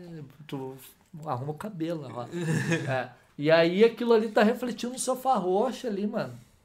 Uma vez eu escutei de um fotógrafo também que era uma treta absurda fotografar panela. Porque reflete tudo que tem no estúdio, né? Sim. Tu vê tudo. Ainda mais é foi de alumínio. Deus me livre. Exatamente, mas os caras do tudo de branco, né? Tipo, ah, macacãozinho branco, o mínimo possível dentro do estúdio e depois ainda pós-edição. e É, né? edição. Photoshopão depois, né? Bah, Não, e, e, as, e os, Imagina É, não, filmar. imagina os, os buraquinhos da roda quando ela tem muitos buraquinhos. Bah. É uma delícia, assim. Ela, Seleção, é tá? uma Isso daí- delícia. Linka um pouquinho com uma questão que eu ia te perguntar, que tu falou que ah, tráfico ah, tá longe de ser algo difícil, né? E daí eu queria perguntar pra ti, ah, o que que tu faz ah, na tua carreira, da- das Me diversas... Exatamente, que é realmente difícil. Bah, isso daqui eu faço e é treta, sabe? Tipo, poucas Cara, pessoas fazem, ou muitas pessoas fazem e continua sendo difícil pra caralho. Pergunta boa. Mas tu diz na foto ou na gestão? Cara, tudo. Porque a gestão ela coisa. ainda não é, ainda não é para mim o meu, meu vamos dizer um prato cheio, né? Tá, não, então vamos na ela foto. O que que é, é difícil ela na é foto? o segundo prato. Vamos dizer assim, ah, tá ali eu ah, vou dar essa bicada. Sobremesa. Tá ali, É. tá ali. E ela vem bem e ela não gera um estresse por isso, né? Então, eu volto a dizer, galera, marketing, todo, tudo que eu estudei de marketing, comunicação, ajudou a fazer o que eu faço hoje de gestão. Ajudou, por exemplo, a convidar a galera para assistir aqui e tudo mais. Legal. Mas não é a bola principal, né, do jogo, né? E a foto, se eu for parar na foto, o que, que é o mais difícil da foto? Cara, eu, eu acho que eu acho que tu te conectar com a pessoa que tá ali eh, posando para ti, eu acho que é uma das partes mais difíceis que tem na fotografia, assim. Porque muitas pessoas que a gente fotografa, elas não são eh, profissionais naquilo, elas não Sim. são modelos Sim, sim. né? Ela, ela é o diretor de uma empresa, ela é o, um economista, ela é um cientista, ela é um arquiteto e ele está acostumado com outras coisas, né? Com outra pegada, com outras uh, dia dia dele relevâncias, é né? completamente Então ele chega na frente de uma câmera, o que, como é que ele vai parar, como é que ele vai olhar, como é que ele vai ser ele ou ela, né? Como Uhum. que ela, essa pessoa vai se sentir bem na frente da câmera, de uma forma que a pessoa que não conhece ela, ou melhor ainda, a pessoa que conhece ela, diz, bah, é a fulana mesmo. Sim, sim. Sabe? Bah, ele é- é- realmente é a fulana. Ou então, mesmo num retrato mais conceitual, né? Eu ainda acho que o retrato é uma ciência totalmente a se, ser desmistificada o tempo todo, assim, porque cada pessoa é uma pessoa, cada pessoa tem uma luta, cada pessoa Sim. tem uma história. E aí, quando tu para alguém na tua frente para tu retratar e tu não tá vendendo um produto, uma bolsa, uma, um sapato, um, um squeeze, enfim, tu não tá vendendo, ela, ela tem muito mais desafios ali do que a gente mesmo imagina, entendeu? E que ela lida com a autoestima dela, a expectativa do negócio dela melhorar, da, da marca dela, do, do que ela vai passar, de como ela vai trabalhar aquilo ali. Enfim, se ela olhou certo, se o cabelo tá certo, se a maquiagem tá certa, se a roupa era certa, se passa o que ela queria passar. Então eu acho que quando a gente consegue acertar essa direção, eu acho que é o maior desafio de cada vez que eu paro alguém na minha frente é esse. É como que eu vou interagir com essa pessoa, como que eu vou tirar a essência dessa pessoa, o máximo que eu puder para que eu possa entregar algo de valor para ela. Eu acho que é a parte mais difícil da fotografia, né? Sem, tirando coisas técnicas assim que seriam, né, ah, vamos dizer assim, mais específicas, mas eu acho que para mim o que pesa, que eu acho que todos vão- algum momento um fotógrafo vai passar por esse desafio é esse. E principalmente pesa quando tu conhece muito bem a pessoa e tu quer vai fotografar ela. E aí tu não pode gerar um constrangimento também e tu não pode também tornar aquilo uma farra, uma festa, uma loucura, né? Sim, sim. Porque sim, tu tem certeza. ali uma, algo a entregar que tem que ser verdadeiro que tem que ser profissional, né, para aquilo ali. Eu acho que é muito é muito essa vibe do, da conexão com as pessoas. Eu acho que quem consegue se conectar com as pessoas consegue resultados incríveis na fotografia. Que massa. Pessoal, lembrando que a gente tá aqui hoje com Emanuel Denaui. Aí não vou mais dizer se é fotógrafo, se é gestor. Cara, o cara é de tudo. Foda. Inclusive, se você não acha o pôr do sol de Porto Alegre bonito, acompanhe o perfil do Ema, que foi ali que a fama se montou de o pôr do sol mais bonito do, do mundo. Tudo eu acho, ali. cara. Quando eu comecei a ver tuas redes, assim, é até fazendo link com o teu trabalho, assim, sem coisar. Mas de tu perceber a identidade da, da pessoa nos retratos que ela faz. Então, quando tu fez um evento lá na fábrica de lançamento do bar, que, cara, a gente falou assim, meu, liberdade total pra fazer como tu achar. E tu entregou coisas muito a fuder, muito massa, assim. E eu percebia a identidade, a personalidade na foto. Muita vida, muita cor, muita, sabe? E o que que te fez criar essa identidade de alguma forma? Porque, cara, tem fotógrafo que faz PB, tem fotógrafo que faz só retrato, tem fotógrafo que faz só foto estúdio. E tu é um cara que é bem versátil, assim, no que eu vejo entregando. Bom, vê-se pelo, pelo que tu já fez na vida. E um pequeno parêntese. ah, Emma, o teu, o teu arroba, porque a gente tá falando do teu Instagram, do teu Instagram, do teu Instagram, coloca teu arroba. cara. Tá, é, não, meu arroba é o arroba ema com dois M's, Denaui, Tá né? na Denaui. descrição aqui, tá na descrição. Vai vir O na arroba descrição abaixo aqui, arrasta pra cima. Arrasta Não, pra não, cima, arrasta me inscreve no meu curso. Mas identidade, cara, tem, tem, eu não me recordo agora com as palavras perfeitas, assim, mas a gente, eu acho que vai muito de encontro nessa ideia, né? Eu acho que o artista, o designer, o, o, o fotógrafo, o grafiteiro, enfim, qualquer arte, seja ela música, seja Tu te ela... considera um artista? Eu acho que dá pra dizer que sim. Dá pra dizer que sim. Acho que ah, no meu site, quem entrar no meu site, vai estar lá na capa, Qual o site? É? Qual o site? denaui.com. Vai estar lá na, Aí, vai estar lá no site. Eles querem me embebedar, está servindo na Sim, cara. queremos. né? Sim, É, queremos. eles querem Nós e o Tunan. Valeu, Tunan, obrigado. Ah, Tchunan, baita cachaça de café. Ah, não vou dormir até amanhã, mas tudo bem. O, Botar as pautas em dia. É, o, o que eu acho que é, é uma coisa que todo, toda pessoa que trabalha com alguma com o desenvolvimento de alguma coisa, seja ela um software, alguma coisa, ela ela está inspirada em tudo que ela vive, né? Tudo que ela come, que ela bebe, que ela uh, vê da vida, como ela vê a vida, seja andar na rua, seja só observar alguém na rua, pegar um ônibus, enfim, tudo. Ela se inspira nos filmes, ela se inspira nos livros, ela se inspira na música, na, na briga com a mãe, com o pai, enfim, tudo. Tudo acaba gerando algum, alguma história e aquilo vira, de alguma forma, né, uh, arte, né? E no meu site diz exatamente isso. Eu quis botar essa frase porque eu acho muito real que todos somos produtores de arte. Seja ela escrita, seja ela falada, seja ela palpável ou não, né? Hoje tem as NFTs, né, bombando, uhum. né, que são coisas completamente às vezes que tu olha, como assim? Fora da realidade. É, isso é o clips, é o clips do documento do Chaves quando ele assinou o contrato com a emissora do México e aquilo de repente vale, sei lá, 100 mil dólares. Ou 100 mil, né? NFTs, NFTs. Na, nota lá. criptomoedas. E a criptomoeda. Aí tu fica assim, por quê? Né? E, por quê? Porque é, é muito intrínseco essa coisa da, da do valor, né? Do da inspiração, valor. da... Então eu acho que jamais deixe de, de alguém dizer que tu não tem valor, ou que aquilo que tu fez não tem valor.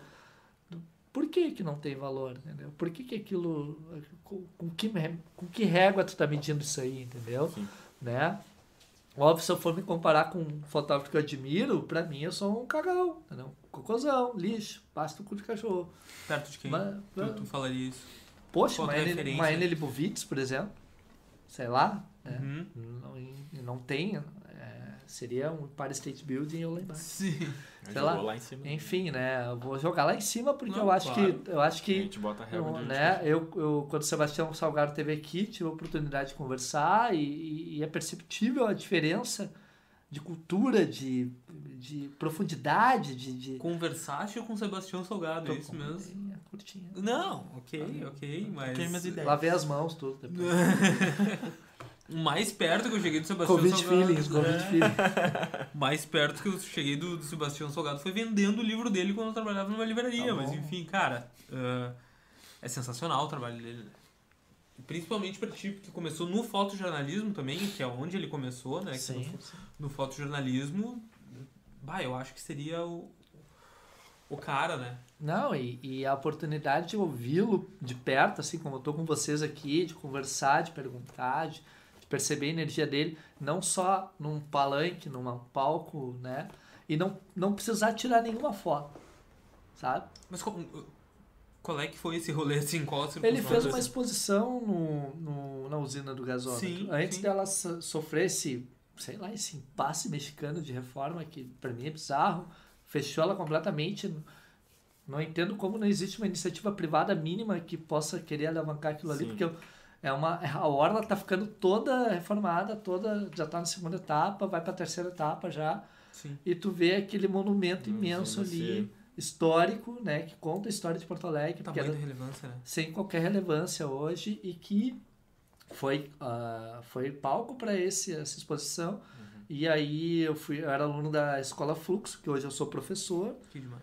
e, ah, e nesse, nesse ponto, nesse inteirinho, eles fizeram um convite para alguns dessas pessoas ah, receberem ele nessa escola, né? nesse, nesse momento lá novo da escola, ele conversou, recebeu as pessoas, super de boa, foi um momento único, assim, lindo mesmo. assim. Então, acho que a, nem, a, nem as diretoras da escola se lembram de mim naquele momento. Tenho certeza disso. Tenho certeza, porque eu, eu não, não busquei isso, não era o meu objetivo. Sim. Né? E aí, quando foi o objetivo de eu, de eu querer eh, ser professor, de eu me ver professor, de eu me colocar nessa, nessa, nessa postura, nesse, nesse, vamos dizer assim, nessa relevância, aí ah, levou um bom tempo até cair a minha ficha de que eu poderia fazer isso, de que eu, eh, de que eu era a pessoa ideal para fazer isso. Teve uma virada de chave, assim, algum, algum acontecimento que tu te percebeu, bah, eu posso. Sim, sim. É, e foi bem engraçado porque eu trabalhava na, numa, numa equipe de fotografia social de casamento, que era do Jorge Scherer Fotógrafo, grande data, Nós. E a. Até vou mandar pra ele depois aqui a live pra ele dar uma olhada. E. Mandei esse recorte também. Cara, é, manda, um aparecendo. recorte aí, porque é o seguinte, né? É melhor, né? É melhor. Uhum. E aí o seguinte, a moral do. do se for parar pra pensar, ele vai. Talvez ele dê risada, mas na hora ele queria me matar, né? Porque eu tinha dado um bolo nele dizendo que eu ia almoçar. Uhum. E aí ele tinha marcado uma reunião no mesmo lugar que eu ia trabalhar. Aí aquilo, né? Você começa a enxergar as, as oportunidades, as portas, e você tem que tomar uma decisão. Né? E ele viu que eu estava insatisfeito ali e tal. Então depois a gente conversou, colocou os pingos nos dias. Em vez de eu virar um CLT dele, eu virei um Freela. E aí eu fiquei muito mais feliz.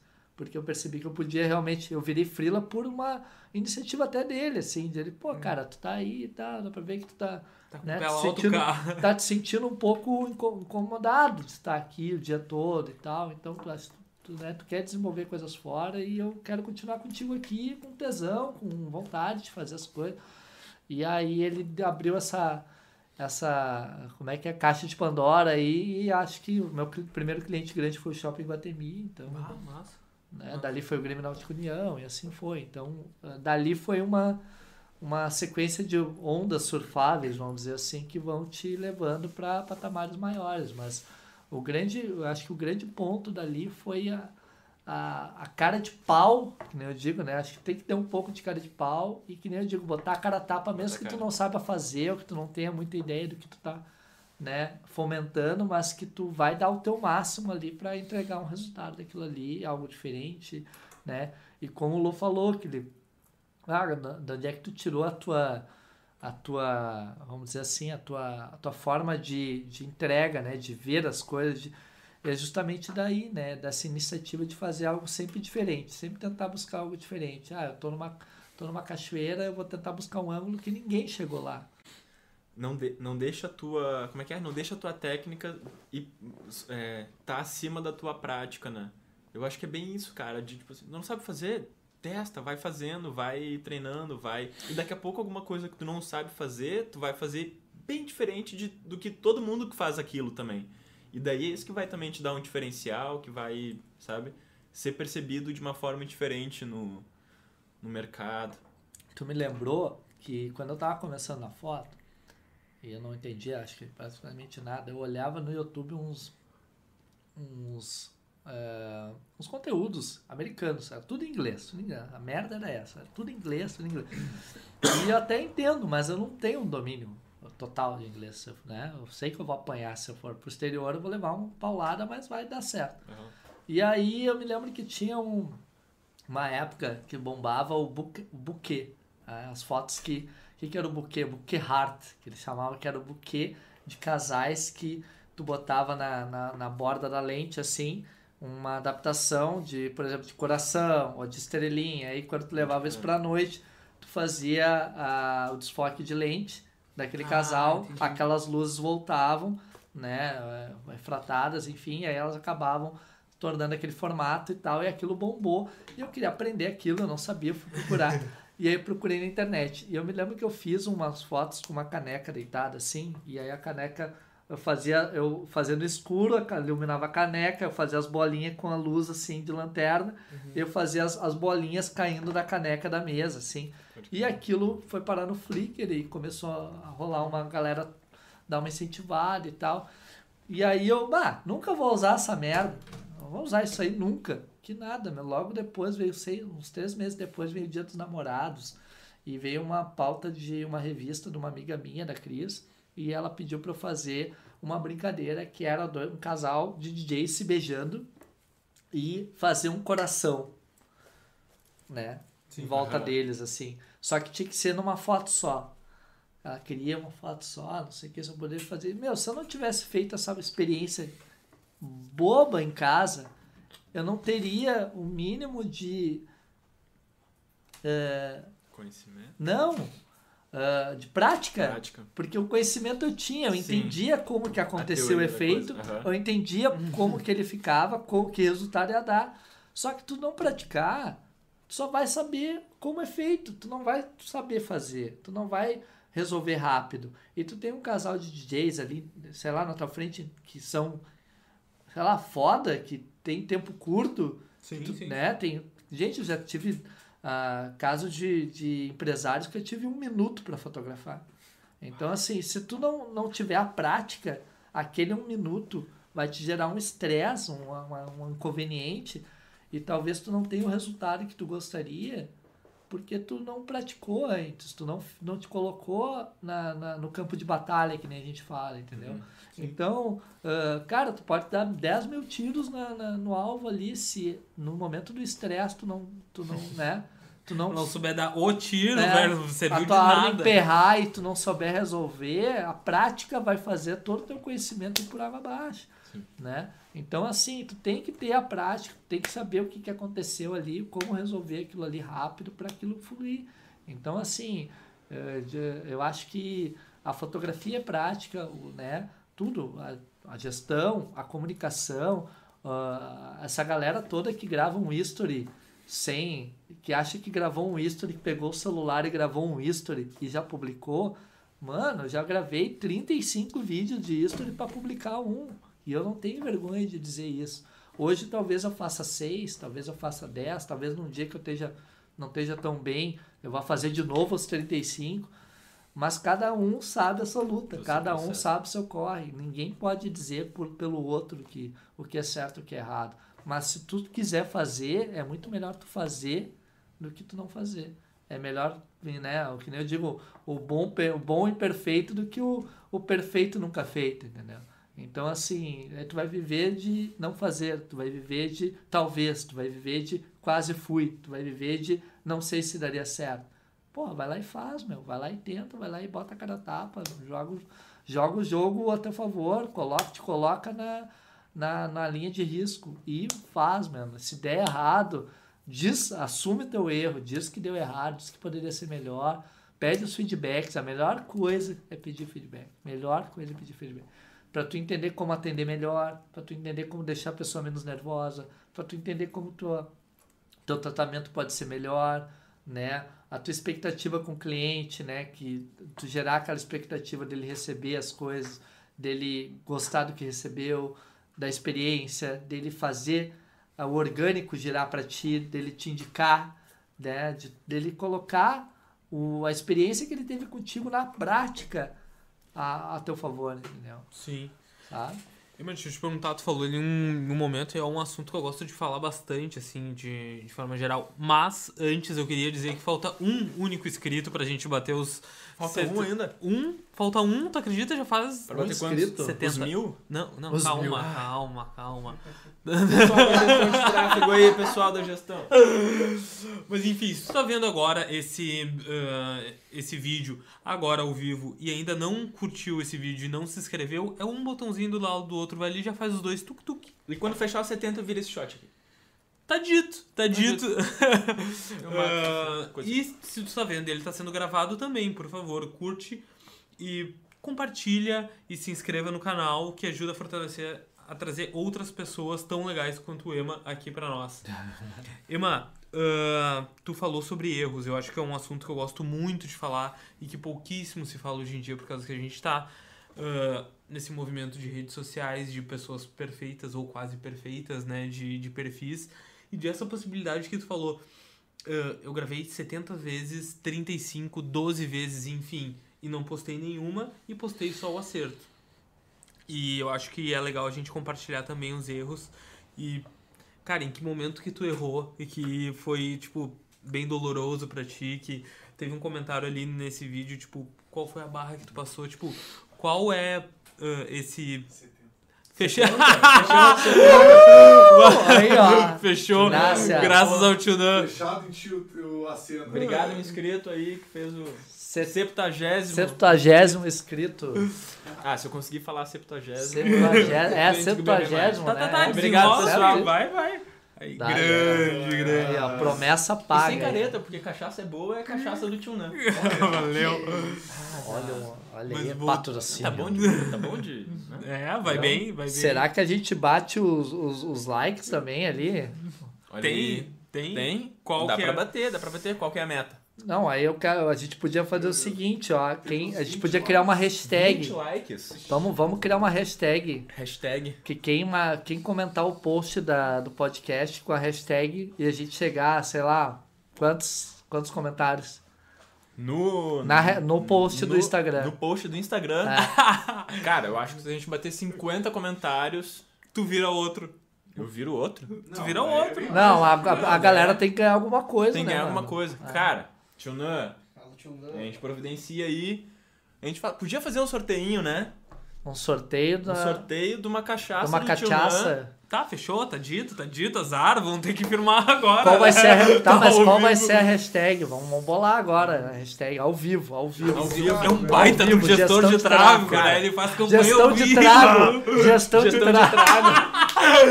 Cara, gestão de trago não rola, porque é É, DDD, é, né? é, Não, é, a vai. não gerencia o trago. É. Ema não aponta? Aponta no Ema? Ema na ponta. Ema não aponta é melhor, né?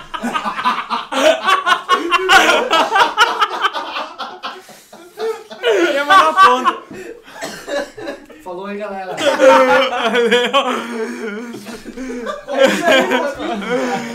Ema não aponta, Ema não aponta, hashtag Ema não aponta. Ema já com faz dois o M's. primeiro aí.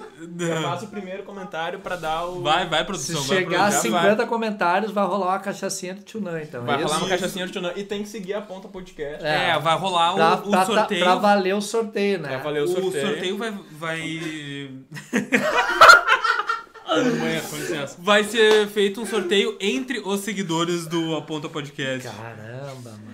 Olha. Ai, é difícil Obrigado, voltar. Obrigado, Lorenzo. Valeu, valeu. Lorenzo desistiu. A gente vai estar abrindo o Aponta processo seletivo no- para apresentador também. Não, brincadeira. Cara, a gente tava falando sobre os erros, velho. Boa. Que momento que tu errou e que foi extremamente importante e significativo. Porque a gente lembra muito dos. Ah, comecei a dar aula, isso daqui. eu- Enfim, vários momentos significativos, mas eu quero saber que erro foi significativo pra ti. Cara, eu tava no Correio do Povo ainda, era entre 2009 e 2011, começando a entender fotografia, começando a criar essa atmosfera na minha vida. E o, uma grande amiga de uma assessora de imprensa, colega minha de jornalismo, a Sassá. A Marluce provavelmente vai estar vendo isso, que eu vou mandar agora para ela ao vivo, tá? Eu vou mandar para ela o link e aí eu quero que ela assista depois. Eu acho isso daqui sensacional. Pra quem não tá entendendo muito, de vez em quando, quando ele fala, o Ema, quando ele fala algum tópico específico que é relacionado a alguma pessoa, ele abre o WhatsApp dele e manda o link do vídeo ao, Mano, ao vivo e ao tipo, vivo. tô falando de ti ao vivo e no YouTube, olha, tá ao vivo. ligado? E aí, sabe o que, que aconteceu? Ela me indicou para um casamento, porque eu já tava lá na, na equipe de, de trabalho de, de casamento. E a. E, bah, aquela coisa, marcou na agenda e tal, aí tu, tu, tu tenta ajustar, porque no jornal tu trabalha de segunda a domingo. Uhum. Né? Se, às vezes tu emenda um plantão para pegar uma folga de fim de inteiro, ou tu trabalha de segunda a sábado, ou de segunda a sexta e, e trabalha domingo. Então tu ou tu, tu emenda tudo uma vez só e folga um fim de semana inteiro, Sim. ou tu folga só um dia na semana, que ou é sábado ou é domingo, e assim, é muito curto igual. E aí eu tinha marcado o casamento errado na agenda. Ai. E aí me ligaram no celular, eu tava chegando no plantão e era a noiva me ligando aonde é que tu tá, que tu não chegou ainda. Bah, quando eu tu recebe entrar- uma mensagem. Eu vou entrar agora aqui no meu casamento. Eu tô falando sério, isso é verdade, galera. Isso é Nossa, verdade, aconteceu isso. E assim, ela não, não tínhamos, né, não, tinha contrato nem nada, aquela coisa que a gente tá começando, não sabe como, como agir de forma devida, não sabe como fazer as coisas de forma, né, mais eh, profissional, vamos dizer assim, né? E, e aí eu falhei miseravelmente, na qual eu não tinha nem quem mandar para poder me suprir. E o engraçado. Cara, eu disso- fiquei nervoso escutando essa história, tá ligado? Imagina se Cara, uma noiva te liga onde não. é que tu tá. Não, aconteceu isso, e isso assim, óbvio, né, nunca mais aconteceu sim, isso. sim, sim. Porque eu passei a ter uma, um cuidado, uma prioridade muito maior com a agenda em todos os critérios, todos, assim, ó. Tipo, eu bato o martelo mil vezes para confirmar as datas. Sim. É uma coisa que realmente hoje faz muita diferença para mim. Mas o, o mais engraçado foi que essa noiva, ela conseguiu, de alguma forma jesuítica, transcendental, budística, sei lá como, ela falar de fé depois também. é, ela perdoou, ela perdoou isso de tal forma que ela me indicou para um trabalho depois. E não Ah, tinha veneno, Ela não tinha. trabalho, Só tu foi, Não, eu não fui, eu não consegui, eu tava de plantão, não tinha ninguém para me substituir, eu não tava nem com a câmera, não tava com a câmera carregada, nada. Era para mim era outra data, outro dia, outra, tudo outro, tudo diferente. Desculpa, mas é verdade. E aí, e aí falhei miseravelmente. E aí entrou aquele, a- a- aquela, aquela mureta da, da, da, da, da- que nem eu digo, a mureta da, da, da- que divide o, o, o teu proceder real, né? Tu vai tomar isso sério, tu vai levar isso a sério, ou tu vai ficar de zoeira, entendeu? E aí eu resolvi realmente, não, agora eu vou mudar isso, eu vou... E eu acho que por essa postura que eu tive, por tentar compensar isso para ela de alguma forma, por tentar, de todas as formas, né, trazer isso de uma maneira positiva, converter isso de uma maneira positiva, acabou ela me indicando depois para um trabalho, foi super bem, era, era dela, né? ela era a pessoa responsável. era o segundo casamento Era o dela. segundo Imagina. Irmã, eu separei e casei, vamos nesse, Vamos quem agora. sabe? Agora Nesse vai. tu vai. Aham. Não, mas zoeira à parte, é, isso foi para mim uma, uma, vamos dizer assim, uma, uma- uma- um certificado de tipo, eu te, eu te entendo o que aconteceu, eu entendo que tu, né, tentou de tudo que é jeito, né, tu não foi por querer, não foi uma coisa, né, tu estava estressado naquele momento e aquilo ah, reverberou positivamente, foi convertido de algo negativo para algo positivo. Então, eu, eu vou te dizer que eh, até fico meio assim, né? Sem graça total, porque, Sim, sim. tipo, foi uma coisa há muitos anos atrás e que poderia ter gerado problemas gravíssimos judiciais. Temos um advogado aqui né, no make, making off aqui, Fazendo switch. né? Que poderia estar no pagando bastidor. até hoje, né? O, até o, o meu rim, sei lá o que, que eu poderia estar dando para poder sim. resolver isso. Mas o loucura, que foi uma situação que eu fiquei realmente completamente consternado, completamente constrangido. E que eu acho que eh, se eu fosse colocar como um momento de maior erro, foi esse. Esse foi o meu maior erro até hoje. Não ter participado de algo que eu efetivamente havia projetado, combinado, criado uma expectativa e, e que eu não cumpri. Isso é mais comum do que parece, viu? É. Eu já peguei processo disso. Isso é normal, isso não é incomum. Vocês, escu- vocês acabaram de escutar a voz da produção que. Assessoria é, advocatícia. exatamente, Assessoria porque a gente tá. Jurídica. Checagem de fatos. Jurídica, jurídica. É, checagem de fatos. A gente tá nos estúdios da Unedition. Se você não conhece, que eh, é a produtora que faz isso daqui acontecer, então vai lá no Instagram, agora segue, arroba a Unedition. Mesa, luz, Ponto move, eh, exatamente. É, tudo, Onedition.move. ponto move, exatamente, arroba unedition.move. É o Projac Porto Alegrense, né? Onde tudo acontece. Onde a magia acontece. Exatamente. Cara, queria entrar num, num outro assunto ainda dentro da foto que. ah, polêmico pra alguns, não sei, talvez. Photoshop. Corte. Photoshop, como é que ah, tu usa o recurso do Photoshop até, um, até onde tu resolve no Photoshop, até onde tu resolve no clique? Porque eu tenho um, um amigo que ele é fotógrafo de gastronomia, né? ah, focado em comida dele, cara. Resolve até onde tu consegue, resolve tudo que tu puder no clique, não deixa nada, não te escora no Photoshop. Ele usou esse termo, porque tem muita gente que se escora no Photoshop. Bah, isso daí eu resolvo no- na pós, isso daí eu resolvo na pós. Até onde é que tu vai no clique na câmera, cara? Como é que tu trabalha com Photoshop, assim? Bom, eu acho que tem momentos que a intervenção é importante, ela faz diferença, ela vai agregar valor, e tem momentos que não. Eu acho que tem coisas que eh, descaracteriza, né? Principalmente se for uma pessoa, sabe? For uma pessoa, acho que eh, eu vou- dar exemplo assim, tipo tem rede social, por exemplo, de relacionamento, por exemplo, um aplicativo de relacionamento, né? Quando a pessoa posta fotos e que ela simplesmente eh, não é aquela pessoa, entende? Ela não, não é, ela, ela se modifica, ela, ela se, se descaracteriza, transforma, assim. se descaracteriza para parecer uma outra pessoa. Então, eu acho que quando tu vem de essência E, e personalidade, principalmente para uma marca, hoje em dia, isso acho que está contando cada vez mais, né? Uh, tu perceber que aquela marca tem uma, um viés, uma cultura, uma essência, um, um proceder, um, um, carimbo a exercer, entendeu?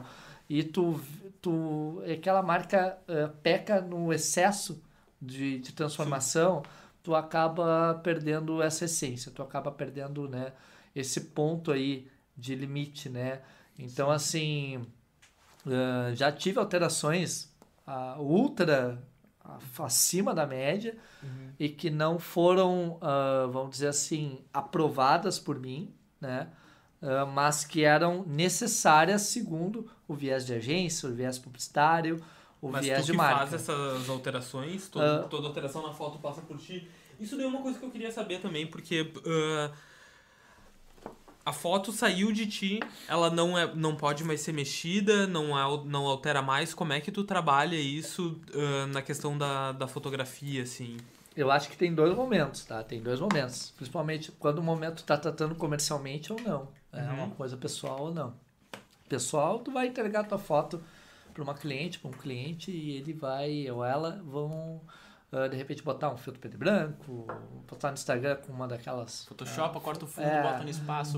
de repente ele faz um corte é, que não já... faz sentido nenhum, tirou uhum. todo o viés da foto, né?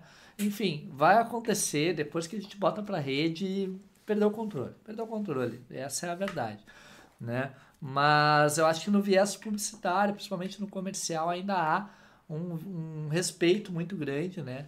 Uh, da entrega, de como ela foi feita, porque ela foi aprovada por uma série de profissionais que envolve aquela, aquela, aquele quesito de trabalho e que ele não pode ser transformado simplesmente porque o cliente quis, né? Ou uhum. porque deu na lata de alguém lá da agência que aquele tom tinha que ser mais quente, mais frio, tinha que ter mais ou menos contraste, mais opaco ou não, mais sombra ou não, mais luz ou não, enfim, né? Uhum. Uh, a partir do momento em que tu entrega a foto e o cliente não pede uma alteração e aquilo aquilo está selado, aquilo, não, seria uma coisa bem ética, vamos dizer assim, né? Alô, clientes. Né? É, pode acontecer, acontece, uh, obviamente, com todo mundo que vai trabalhar numa área digital e de viés de imagem, pode acontecer sim de haver alguma alteração, alguma coisa, mas eu nunca cheguei ao ponto de gerar um estresse por causa disso, sabe? Uhum. Eu acho que a gente já vive uma, uma, uma um mercado que exige muita aceleração, muita, ah, muito tudo para ontem, né? Diria o MC, é tudo para ontem. E eu acho que quando a gente dá essa pisada no freio, percebe que pode ser mais tranquilo, que percebe que pode entregar com mais calma, com mais solidez aquele material, com mais qualidade, vale a pena uh, essa conversa, esse diálogo. Uh, quando ele não acontece, eu acho uma falta de respeito de alguma forma, mas não nunca gerei um atrito pessoal ou, ou disciplinar, vamos dizer assim, por conta disso, nem judicial. Mas acho desnecessário.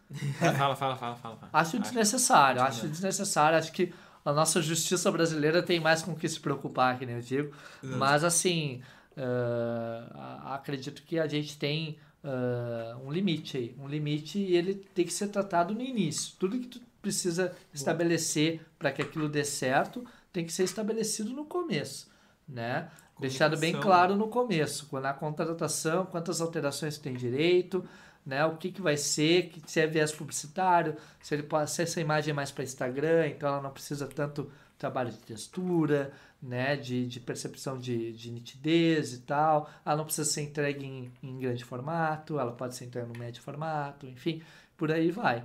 Tudo isso sendo conversado antes não vai dar problema nenhum, não vai dar atrito nenhum.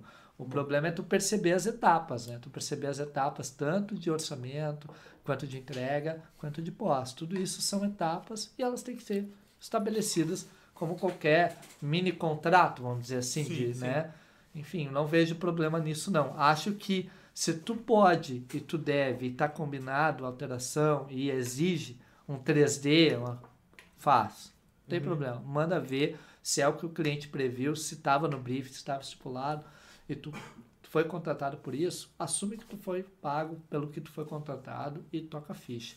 Agora, se aquilo não foi combinado, tu não faz de acordo com aquilo, entrega a imagem da maneira que tu acredita que é o ideal, que tu, que tu assina no tu, na tua vertente, na tua, na tua essência e deixa para que eles trabalhem isso, autoriza isso de alguma forma para que eles possam trabalhar isso depois sem problema nenhum. O viés criativo acho que está aí para a gente uh, ampliar e não para limitar ou reduzir.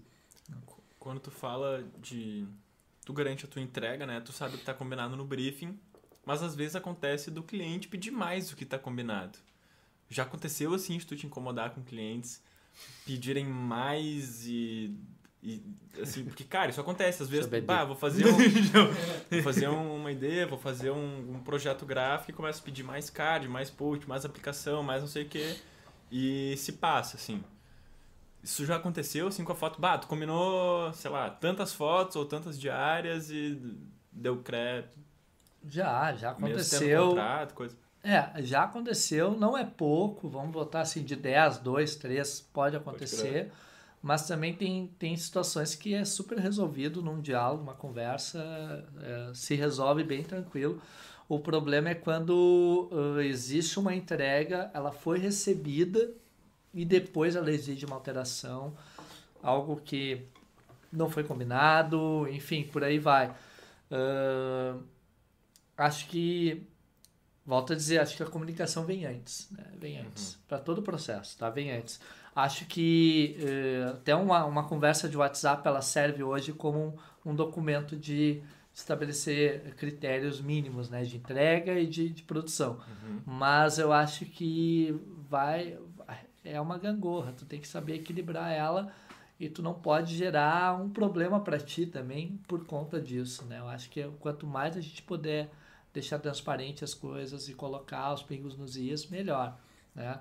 Já teve entregas que eu tive que fazer por imposição de um contratante, que eu não era obrigado a fazer, mas eu fiz para não gerar mais inconvenientes, para eu também não me incomodar, sabe? Não recebi por isso, né? Se eu fosse colocar uh, na ponta do lápis aqui, sei lá, quantos pics que deixaram de me pagar, vamos dizer assim, porque disseram que iam pagar e não pagou, cara, eu acho que dá uns 3, 4 pau no mínimo, sério mesmo. Então, assim, isso em menos de, agora, início do ano para cá, então, assim, se eu fosse acionar todas essas pessoas, fosse complicar, acho que a minha vida seria um caos, um estresse. Não é, não, não é o objetivo do meu trabalho, entendeu?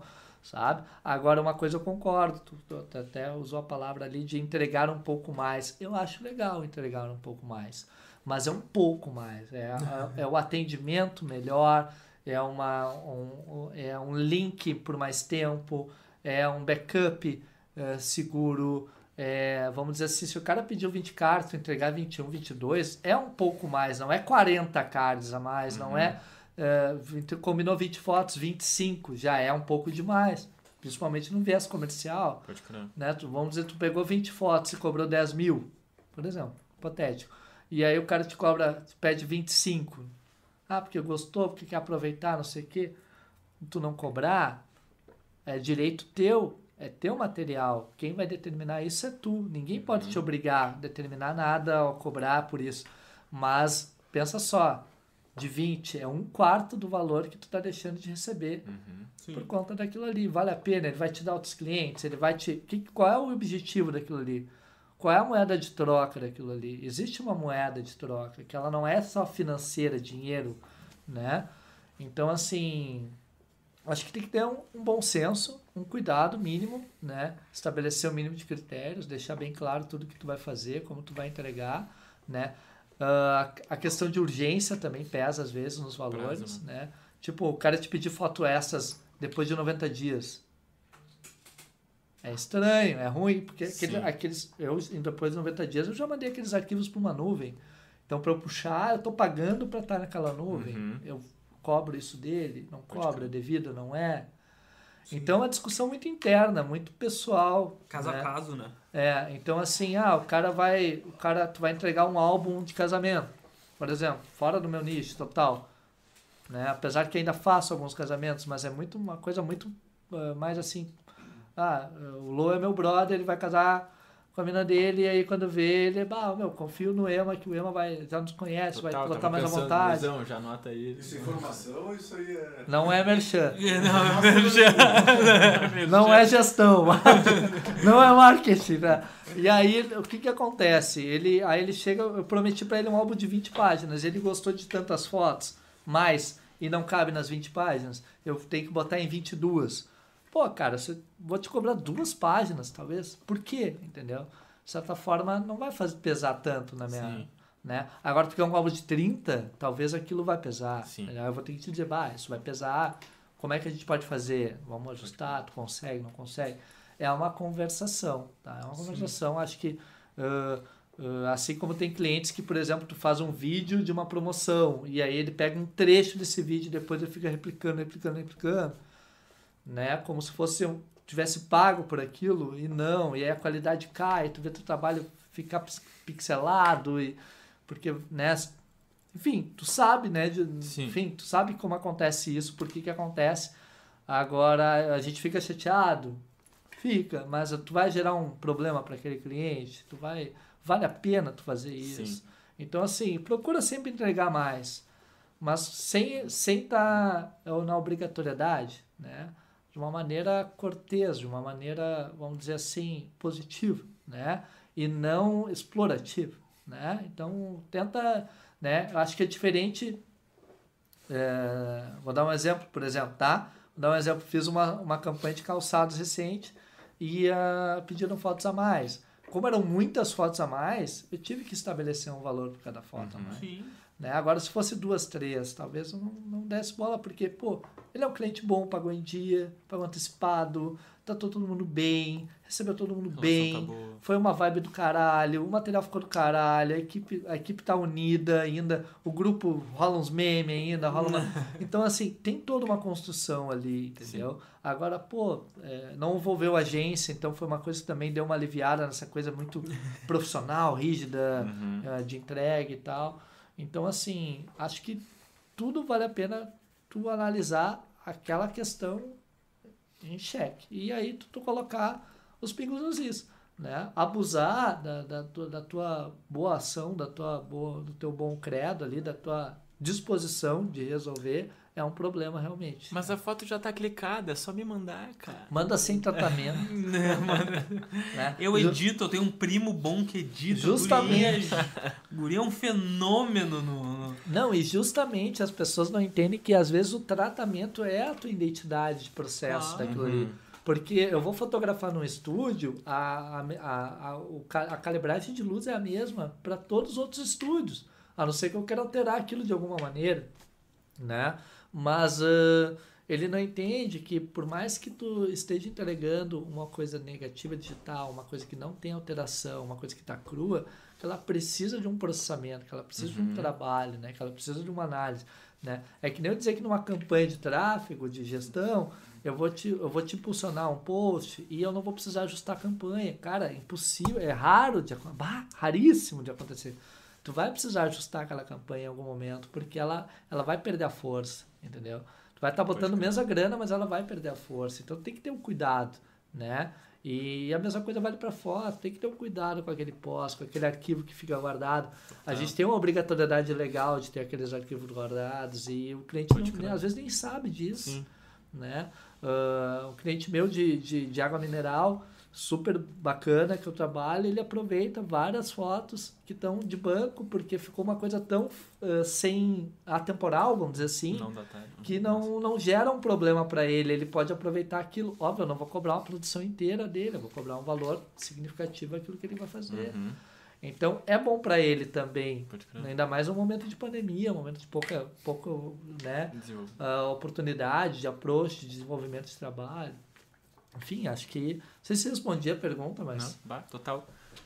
Eu queria só fazer um link Lá que tu tinha falado antes de ficar nervoso e tal, e daí me lembrou que tu pratica yoga.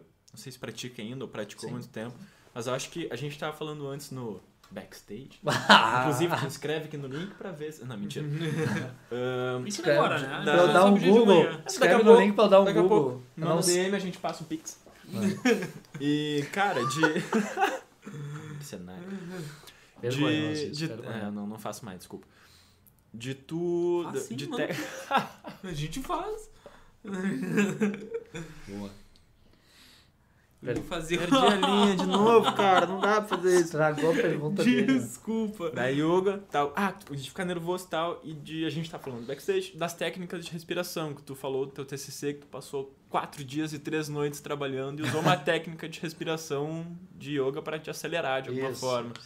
E no- a gente vê as pessoas. Fora o Red Bull, né? Fora o Red Bull, É, tá. claro. Desconsidera o Red Bull. Cara, foi a técnica de yoga, cara. Desculpa. Corta. Corta de Aí para, vai de novo. E, e, quando, e, e pensando nisso, assim, na hora que tu vai clicar, eu acho que vem muito dessa técnica de respiração, de tranquilização, de acalmar o, processo, assim. Tu tem alguma, não um ritual, vou dizer assim, mas um, um, um processo de, de se acalmar, de, de ter uma respiração na hora do clique, trancar a respiração, respirar fundo três vezes e puxar uma, sabe? Cara, já aconteceu muito isso, principalmente em evento noturno, assim, que tem pouca luz, pouca incidência de luz, então a gente acaba trabalhando com uma velocidade mais baixa, e essa velocidade mais baixa, ela exige que a gente esteja mais ah, parado, Imóvel, sim. extremamente imóvel, o máximo possível, para que a gente consiga trabalhar. Então, ah, óbvio, né, alguns resultados não saem como a gente quer, mas é aquilo que eu digo, é a questão de tu te propor a fazer, ver como dá. E para algumas pessoas usar uma velocidade abaixo de 1 barra 10, 1 barra 5, crer. 0.3 segundo, milésimos de segundo, Sim, sim. é absurdo. Mas se tu souber controlar, souber apoiar, souber buscar de alguma forma, mão. consegue fazer na mão. Então, assim, eh, acho que o grande viés nesse momento não é nem o yoga, mas é o, o quanto tu tá disposto a obter um resultado, né? E tu te libertar da necessidade de que seja um baita resultado. Mas às vezes essa Tá. euforia de ter o baita resultado, de querer clicar, de tá, te bota numa drena, te bota numa pressão, te bota num. Vou clicar, vou fazer 10 cliques em sequência que algum vai rolar.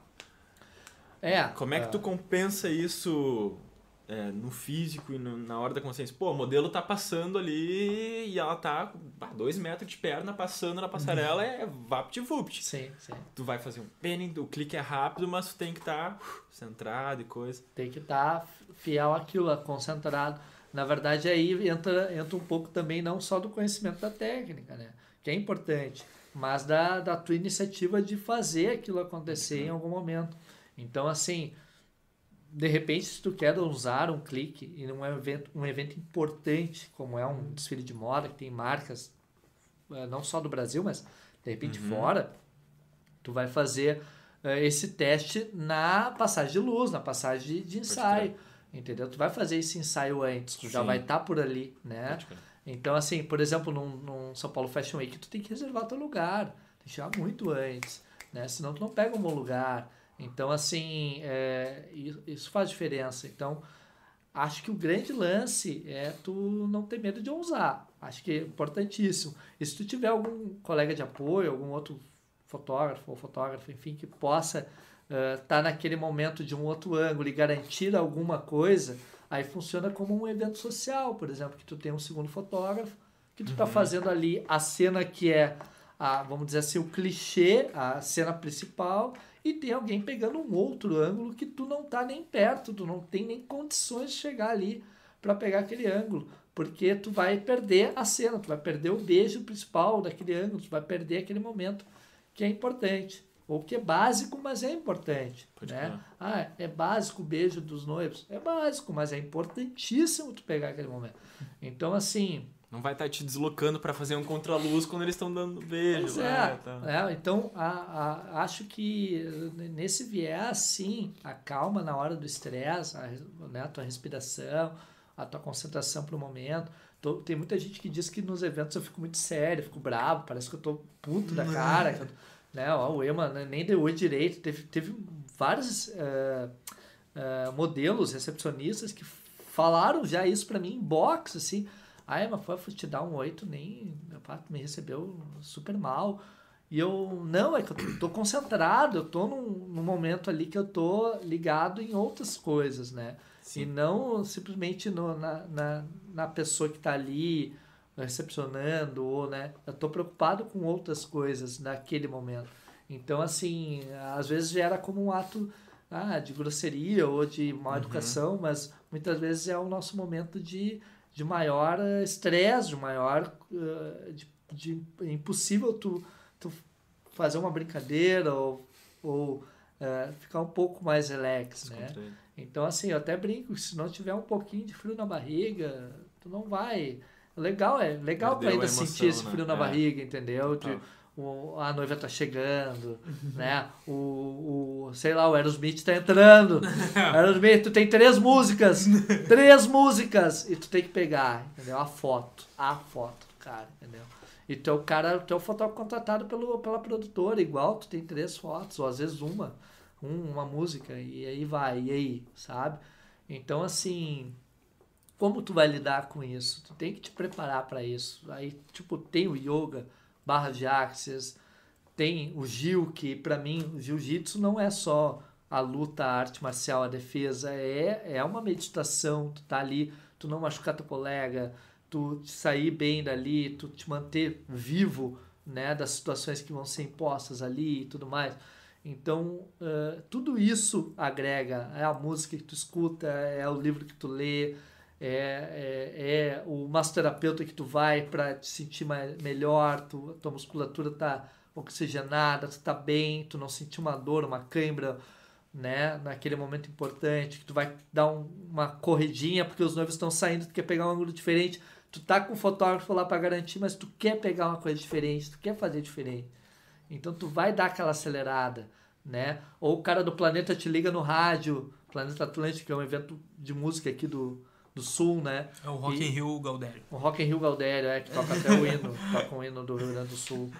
Abraço, Fetter, nós. E, o, e, o, e aí tu vai dar aquela, aquela, aquela, sei lá, aquela volta, dar um balão pra pegar um momento em que o cara tá mais relax, entendeu? Porque ele não tá esperando Sim. fora.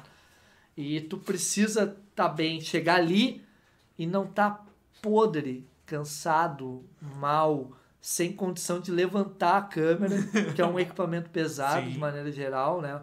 E tu vai levantar aquela lente pesada, aquela câmera para fazer a foto e tu tremer, ainda mais uma lente comprida, né? Uma, uma, uma lente de, de, de uma, uma grande angular, não, uma, uma teleobjetiva, e tu vai buscar essa, essa foto. Então tu tem que estar bem, né? E não é duas horas de evento, né? Tu entra às quatro da tarde, tu vai às quatro da manhã. Tu perde Tocado. 7 quilos. Tu anda 32 mil passos. Então, assim, é foda. Então, quando você diz que vai fazer um evento desse e, e- e é pouca coisa, é, não é, entendeu? Então, assim, as pessoas têm que perceber que, no fundo, tudo tá conectado. A tua, a teu bem-estar tá conectado. Tu ter vivido um bom almoço, tu tá sem problema com alguém com da família preparo. próximo, tu, tu tá, teu filho tá bem, sei lá, para quem é pai, mãe, né? Ah, tu tem que estar bem para fazer aquela parada, entendeu? Tem que estar tudo bem. Tu não pode chegar lá e, porra, que merda a minha vida. Sabe? Então, assim, é foda. É, mas é bem por aí mesmo. É mental e físico. Mas os dois juntos sempre conversando, né? Sempre tendo essa, essa troca. É, eu vejo isso bastante no design, assim, na área criativa gráfico, né? Porque, querendo ou não, é uma, é uma, é uma área que a galera fica mais atrás do computador, projetando, desenhando, Photoshop tal, Illustrator, tudo, os caralho, tudo que dá. E a galera, às vezes, esquece, e eu me boto nesse balaio junto, de levantar, fazer um exercício, dar uma alongada, comer alguma coisa e voltar pro trabalho. Porque, cara, tem vezes que tu passa oito horas na frente Sim. do computador trabalhando tocar direto quando tu te dá conta tu não levantou pra fazer nada, sabe? E daí parece que dói mais pra sair o que tu tem que produzir, sabe? Então, bah, tu tá com teu preparo mental e físico alinhado, puta, é- eu acho que é uma boa receita, assim, pra tu conseguir fazer uma boa entrega. Porque pode ser que eu não trabalhe a manhã inteira. Se eu me alimentei bem, se eu fiz um bom exercício, se eu Exato. busquei umas referências legais, eu vou trabalhar muito melhor ali da uma às seis do que se eu passasse o dia inteiro na frente tentando fazer, que ia chegar às três da tarde eu já ia estar lá capengueando, não ia estar conseguindo render, sabe? E uma, Então, Desculpa. Não, Então, é isso, Mas cara. eu concordo. Não, mas, ô, meu, eu concordo pra caralho, porque. Total. É, é, concordo pra caramba. Caralho. E por quê? Porque eu acho que a gente, eh, com todo respeito a quem trabalha com a programação, bots, enfim, não somos máquinas, né? Não somos máquinas. E E até quem faz essas máquinas são humanos, Pessoas. são pessoas. Sim, e sim, se elas não sim. tiverem com a cabeça alinhada, o código vai dar crepe, é, cara. não, não, não quero que surja aqui o Terminator, né? Abrindo aqui o Ultimato. Bah, tá O que você louco. falou do meu Connor. código. Ah, John Connor. é. Irmã, ah, inevitavelmente, acho que to- todo fotógrafo ah, tenta encapsular aquela fração do tempo e espaço, né? Eh, Seja lá o o beijo do noivo e da noiva, o, o Aerosmith entrando no palco, ele quer encapsular isso.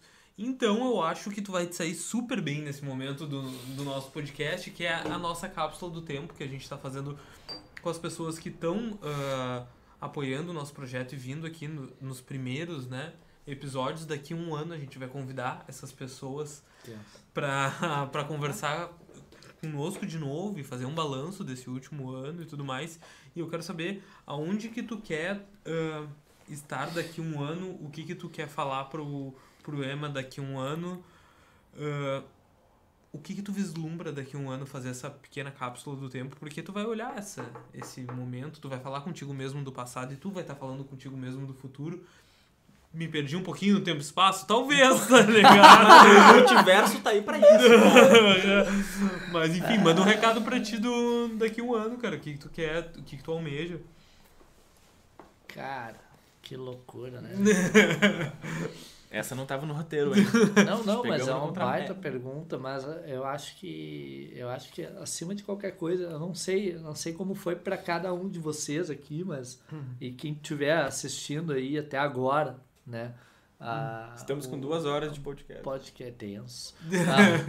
Ah, mas assim, eu acho que só o fato de passar por tudo isso, esse, essa pandemia, todos esses sentimentos, essa revolução de ideias, de novos negócios, de oportunidades, né? Eu quero poder chegar nesse próximo ano aí, vamos dizer assim, daqui para lá, enxergando algo ainda maior, algo mais positivo do que eu já já pude enxergar até agora com tudo isso, porque eu acho que foi uma fase de muita reinvenção, de muita luta interna de cada um e de muita a- a- de abrir mão de várias coisas, não só privilégios, mas de sonhos, né? De sonhos. Eu, particularmente, há dois anos atrás, eu tinha a ideia de não estar morando mais aqui, por exemplo. Né? Então, não sei se esse seria né, o meu, meu projeto para daqui a um ano, mas eu tenho certeza que as- se eu fosse colocar um, um ponto, assim, uma frase, assim, para né, que esse sonho que foi adiado, ele seja revigorado, ele seja estabelecido. Será daqui a um Ah. ano a gente vai falar contigo só num. Ah, como é que é? ah, online, porque Ema não vai estar mais no mesmo país Cara, eu- que nós. Eu quero ter tanta grana que eu vou poder vir de poder avião, vir. Fazer ao vivo. Uma plateia de 50 pessoas no E ainda com a patrocínio do Tio Nan. Sem dúvida. E levando Do o Tio Nan pra, pra onde quiser aí. Levando uma caixa já de Tio Nan pra revender nas praças aí e gerar uma gestão de tráfego internacional. Nossa. Demais. Meu, a gente tá com os comentários aí. Manda ver, A Zelda Dalmolin querido. falou que o Ema faz o clique espontâneo. E que tu também é chefe de cozinha. Opa, como assim? Inclusive, já vi algumas postagens tuas. Como é que é? O que, que tu faz com a. Não é vagem, é a lentilha. Lentilha. É, eu aprendi com o nosso colega, o. Falhou o nome dele agora, cara. Ele até tu me indicou ele pra tráfego. O. Pra tráfego. É, o... ele entrou em contato comigo, cara. Ele é da fábrica Pra tráfego ou pra código? Pra Pra programa. tráfego. É, é, Pô, me deu branco o nome dele. Ele era do, do yoga total. O Benhur. O Ben-Hur, Ah, cara. gente finíssima. Ben-Hurzão. E aí... Que inclusive até- tá com a página do Caminho do Bem agora, que eu achei um nome muito bom. Muito bom O Caminho do Bem. É, muito bom. Muito, muito, muito gentil, né, o nome. Sim. E aí ele me procurou até e, cara, foi ele que me lá na Fábrica do Futuro, que foi da onde nós nos conhecemos, né? Sim. Através da Fábrica do Futuro, eu era residente lá antes da pandemia, um, um semestre mais ou menos antes da pandemia, eu fiquei residente lá. E aí veio a pandemia, bom, todo mundo já sabe o que, que aconteceu, né? As pessoas tiveram que se eh, resguardar. E a minha sociedade, na Brasa Conteúdo, que era na época a empresa que eu, que eu administrava, foi também rompida por conta também disso, né? Da, do, do, de não conseguir eh, fomentar trabalhos e o parceiro não, também não teve condições de manter. E, e aí o Benhur, ele, ele, ele tinha comentado, e aí eu troquei uma ideia com ele um dia lá de bobeira, a gente tinha ido por sítio lá do, do Chico, Uhum. e aí eu comentei com ele, ele me deu uma- umas dicas assim, que ele já produzia, né, as lentes, germinava, né, os Uhum. grãos, né, e aí o que, que eu faço? Eu deixo, eu deixo o, a lentilha de molho com dois dedos acima de água do que eu coloquei de grãos, né, e aí eu deixo por um, dois dias, ela começa a criar uma raiz, então ela se fortifica, né, e aí tu come aquele alimento, pode ser uma salada, pode ser eh, junto com arroz, pode ser de várias maneiras. Ele além de ficar mais enriquecido, né, segundo né, especialistas, enfim, até o próprio Benhur, né, ele ao, ao, ao adquirir essa, essa, essa propriedade de, de criar essa raiz, ele está pronto para para gerar uma nova vida, gerar um novo, né, gerar novas lentilhas, enfim. Então ele está no máximo de nutrientes dele. Então ah, é muito saboroso, o sabor muda, o Pode cheiro crer. muda, né? Isso vale para feijão, enfim, para outras, né? Outros grãos. Então fica a dica aí, né? Chefe de cozinha longe da, da Zelda, que era chefe do Copipi, que é um restaurante Tá Deus bem. live, assim, era um restaurante, enfim, né? Ela foi homenageada na Casa Cor e tudo, enfim, eu, fico até Massa. lisonjeado dela brincar comigo aí, eu sou chefe. Mas eu acho que ela, ela lembra de, de alguns, alguns momentos de domingo, geralmente. Marcou, marcou, né? marcou. Domingo eu tirava o dia, a noite, assim, pra, ah, vamos fazer uma parada diferente. Aí eu mostrava a galera o que, que eu tava fazendo, botava uns, uns challenge ali, né, pra gerar Uhum. até um certo engajamento orgânico, a galera postar o que, que eu ia fazer, se eu ia fazer Legal. lasanha, se eu ia fazer não sei o que, batata com não sei o que. E isso gerava uma conexão legal, porque não só ficava na foto, né? Eu acho que eu acho que muito do que a gente vende é não vender. É simplesmente não vender. Tu não tá vendendo. Eu não tô vendendo lentilhas germinadas, né? Então, quem vai me contratar para foto se identifica com, com a ideia de, de repente, pegar e colocar num pote as suas lentilhas e colocar água para ver o que, que acontece, como é que fica e tal. Se ela vai ter um sabor diferente, se ela vai viver uma experiência diferente. Então, isso gera uma conexão, né? E eu acho que gerar conexão é já estabelecer um critério de trabalho, de venda, de approach, de tudo, né? Então tu já gera um orgânico aí absurdo. E se eu fosse colocar uma dica é, gente, não sejam sistemáticos com o que vocês Germinem fazem. suas sementes. É, germinem suas sementes online. A gente tá com mais um comentário. Olha aí. Na verdade, foi só um comentário, não é uma pergunta. Mas do Weiner, conhece? Weiner Bechelli. Bakelis Shiners. Meus heróis gigantes. Meus heróis gigantes. Valeu, Weiner, que é fundador da BS, BS BS Project, do BS Festival, que em breve estará com a gente aí também nos próximos episódios. Um grande Boa. abraço, Weiner. Vai, E, cara.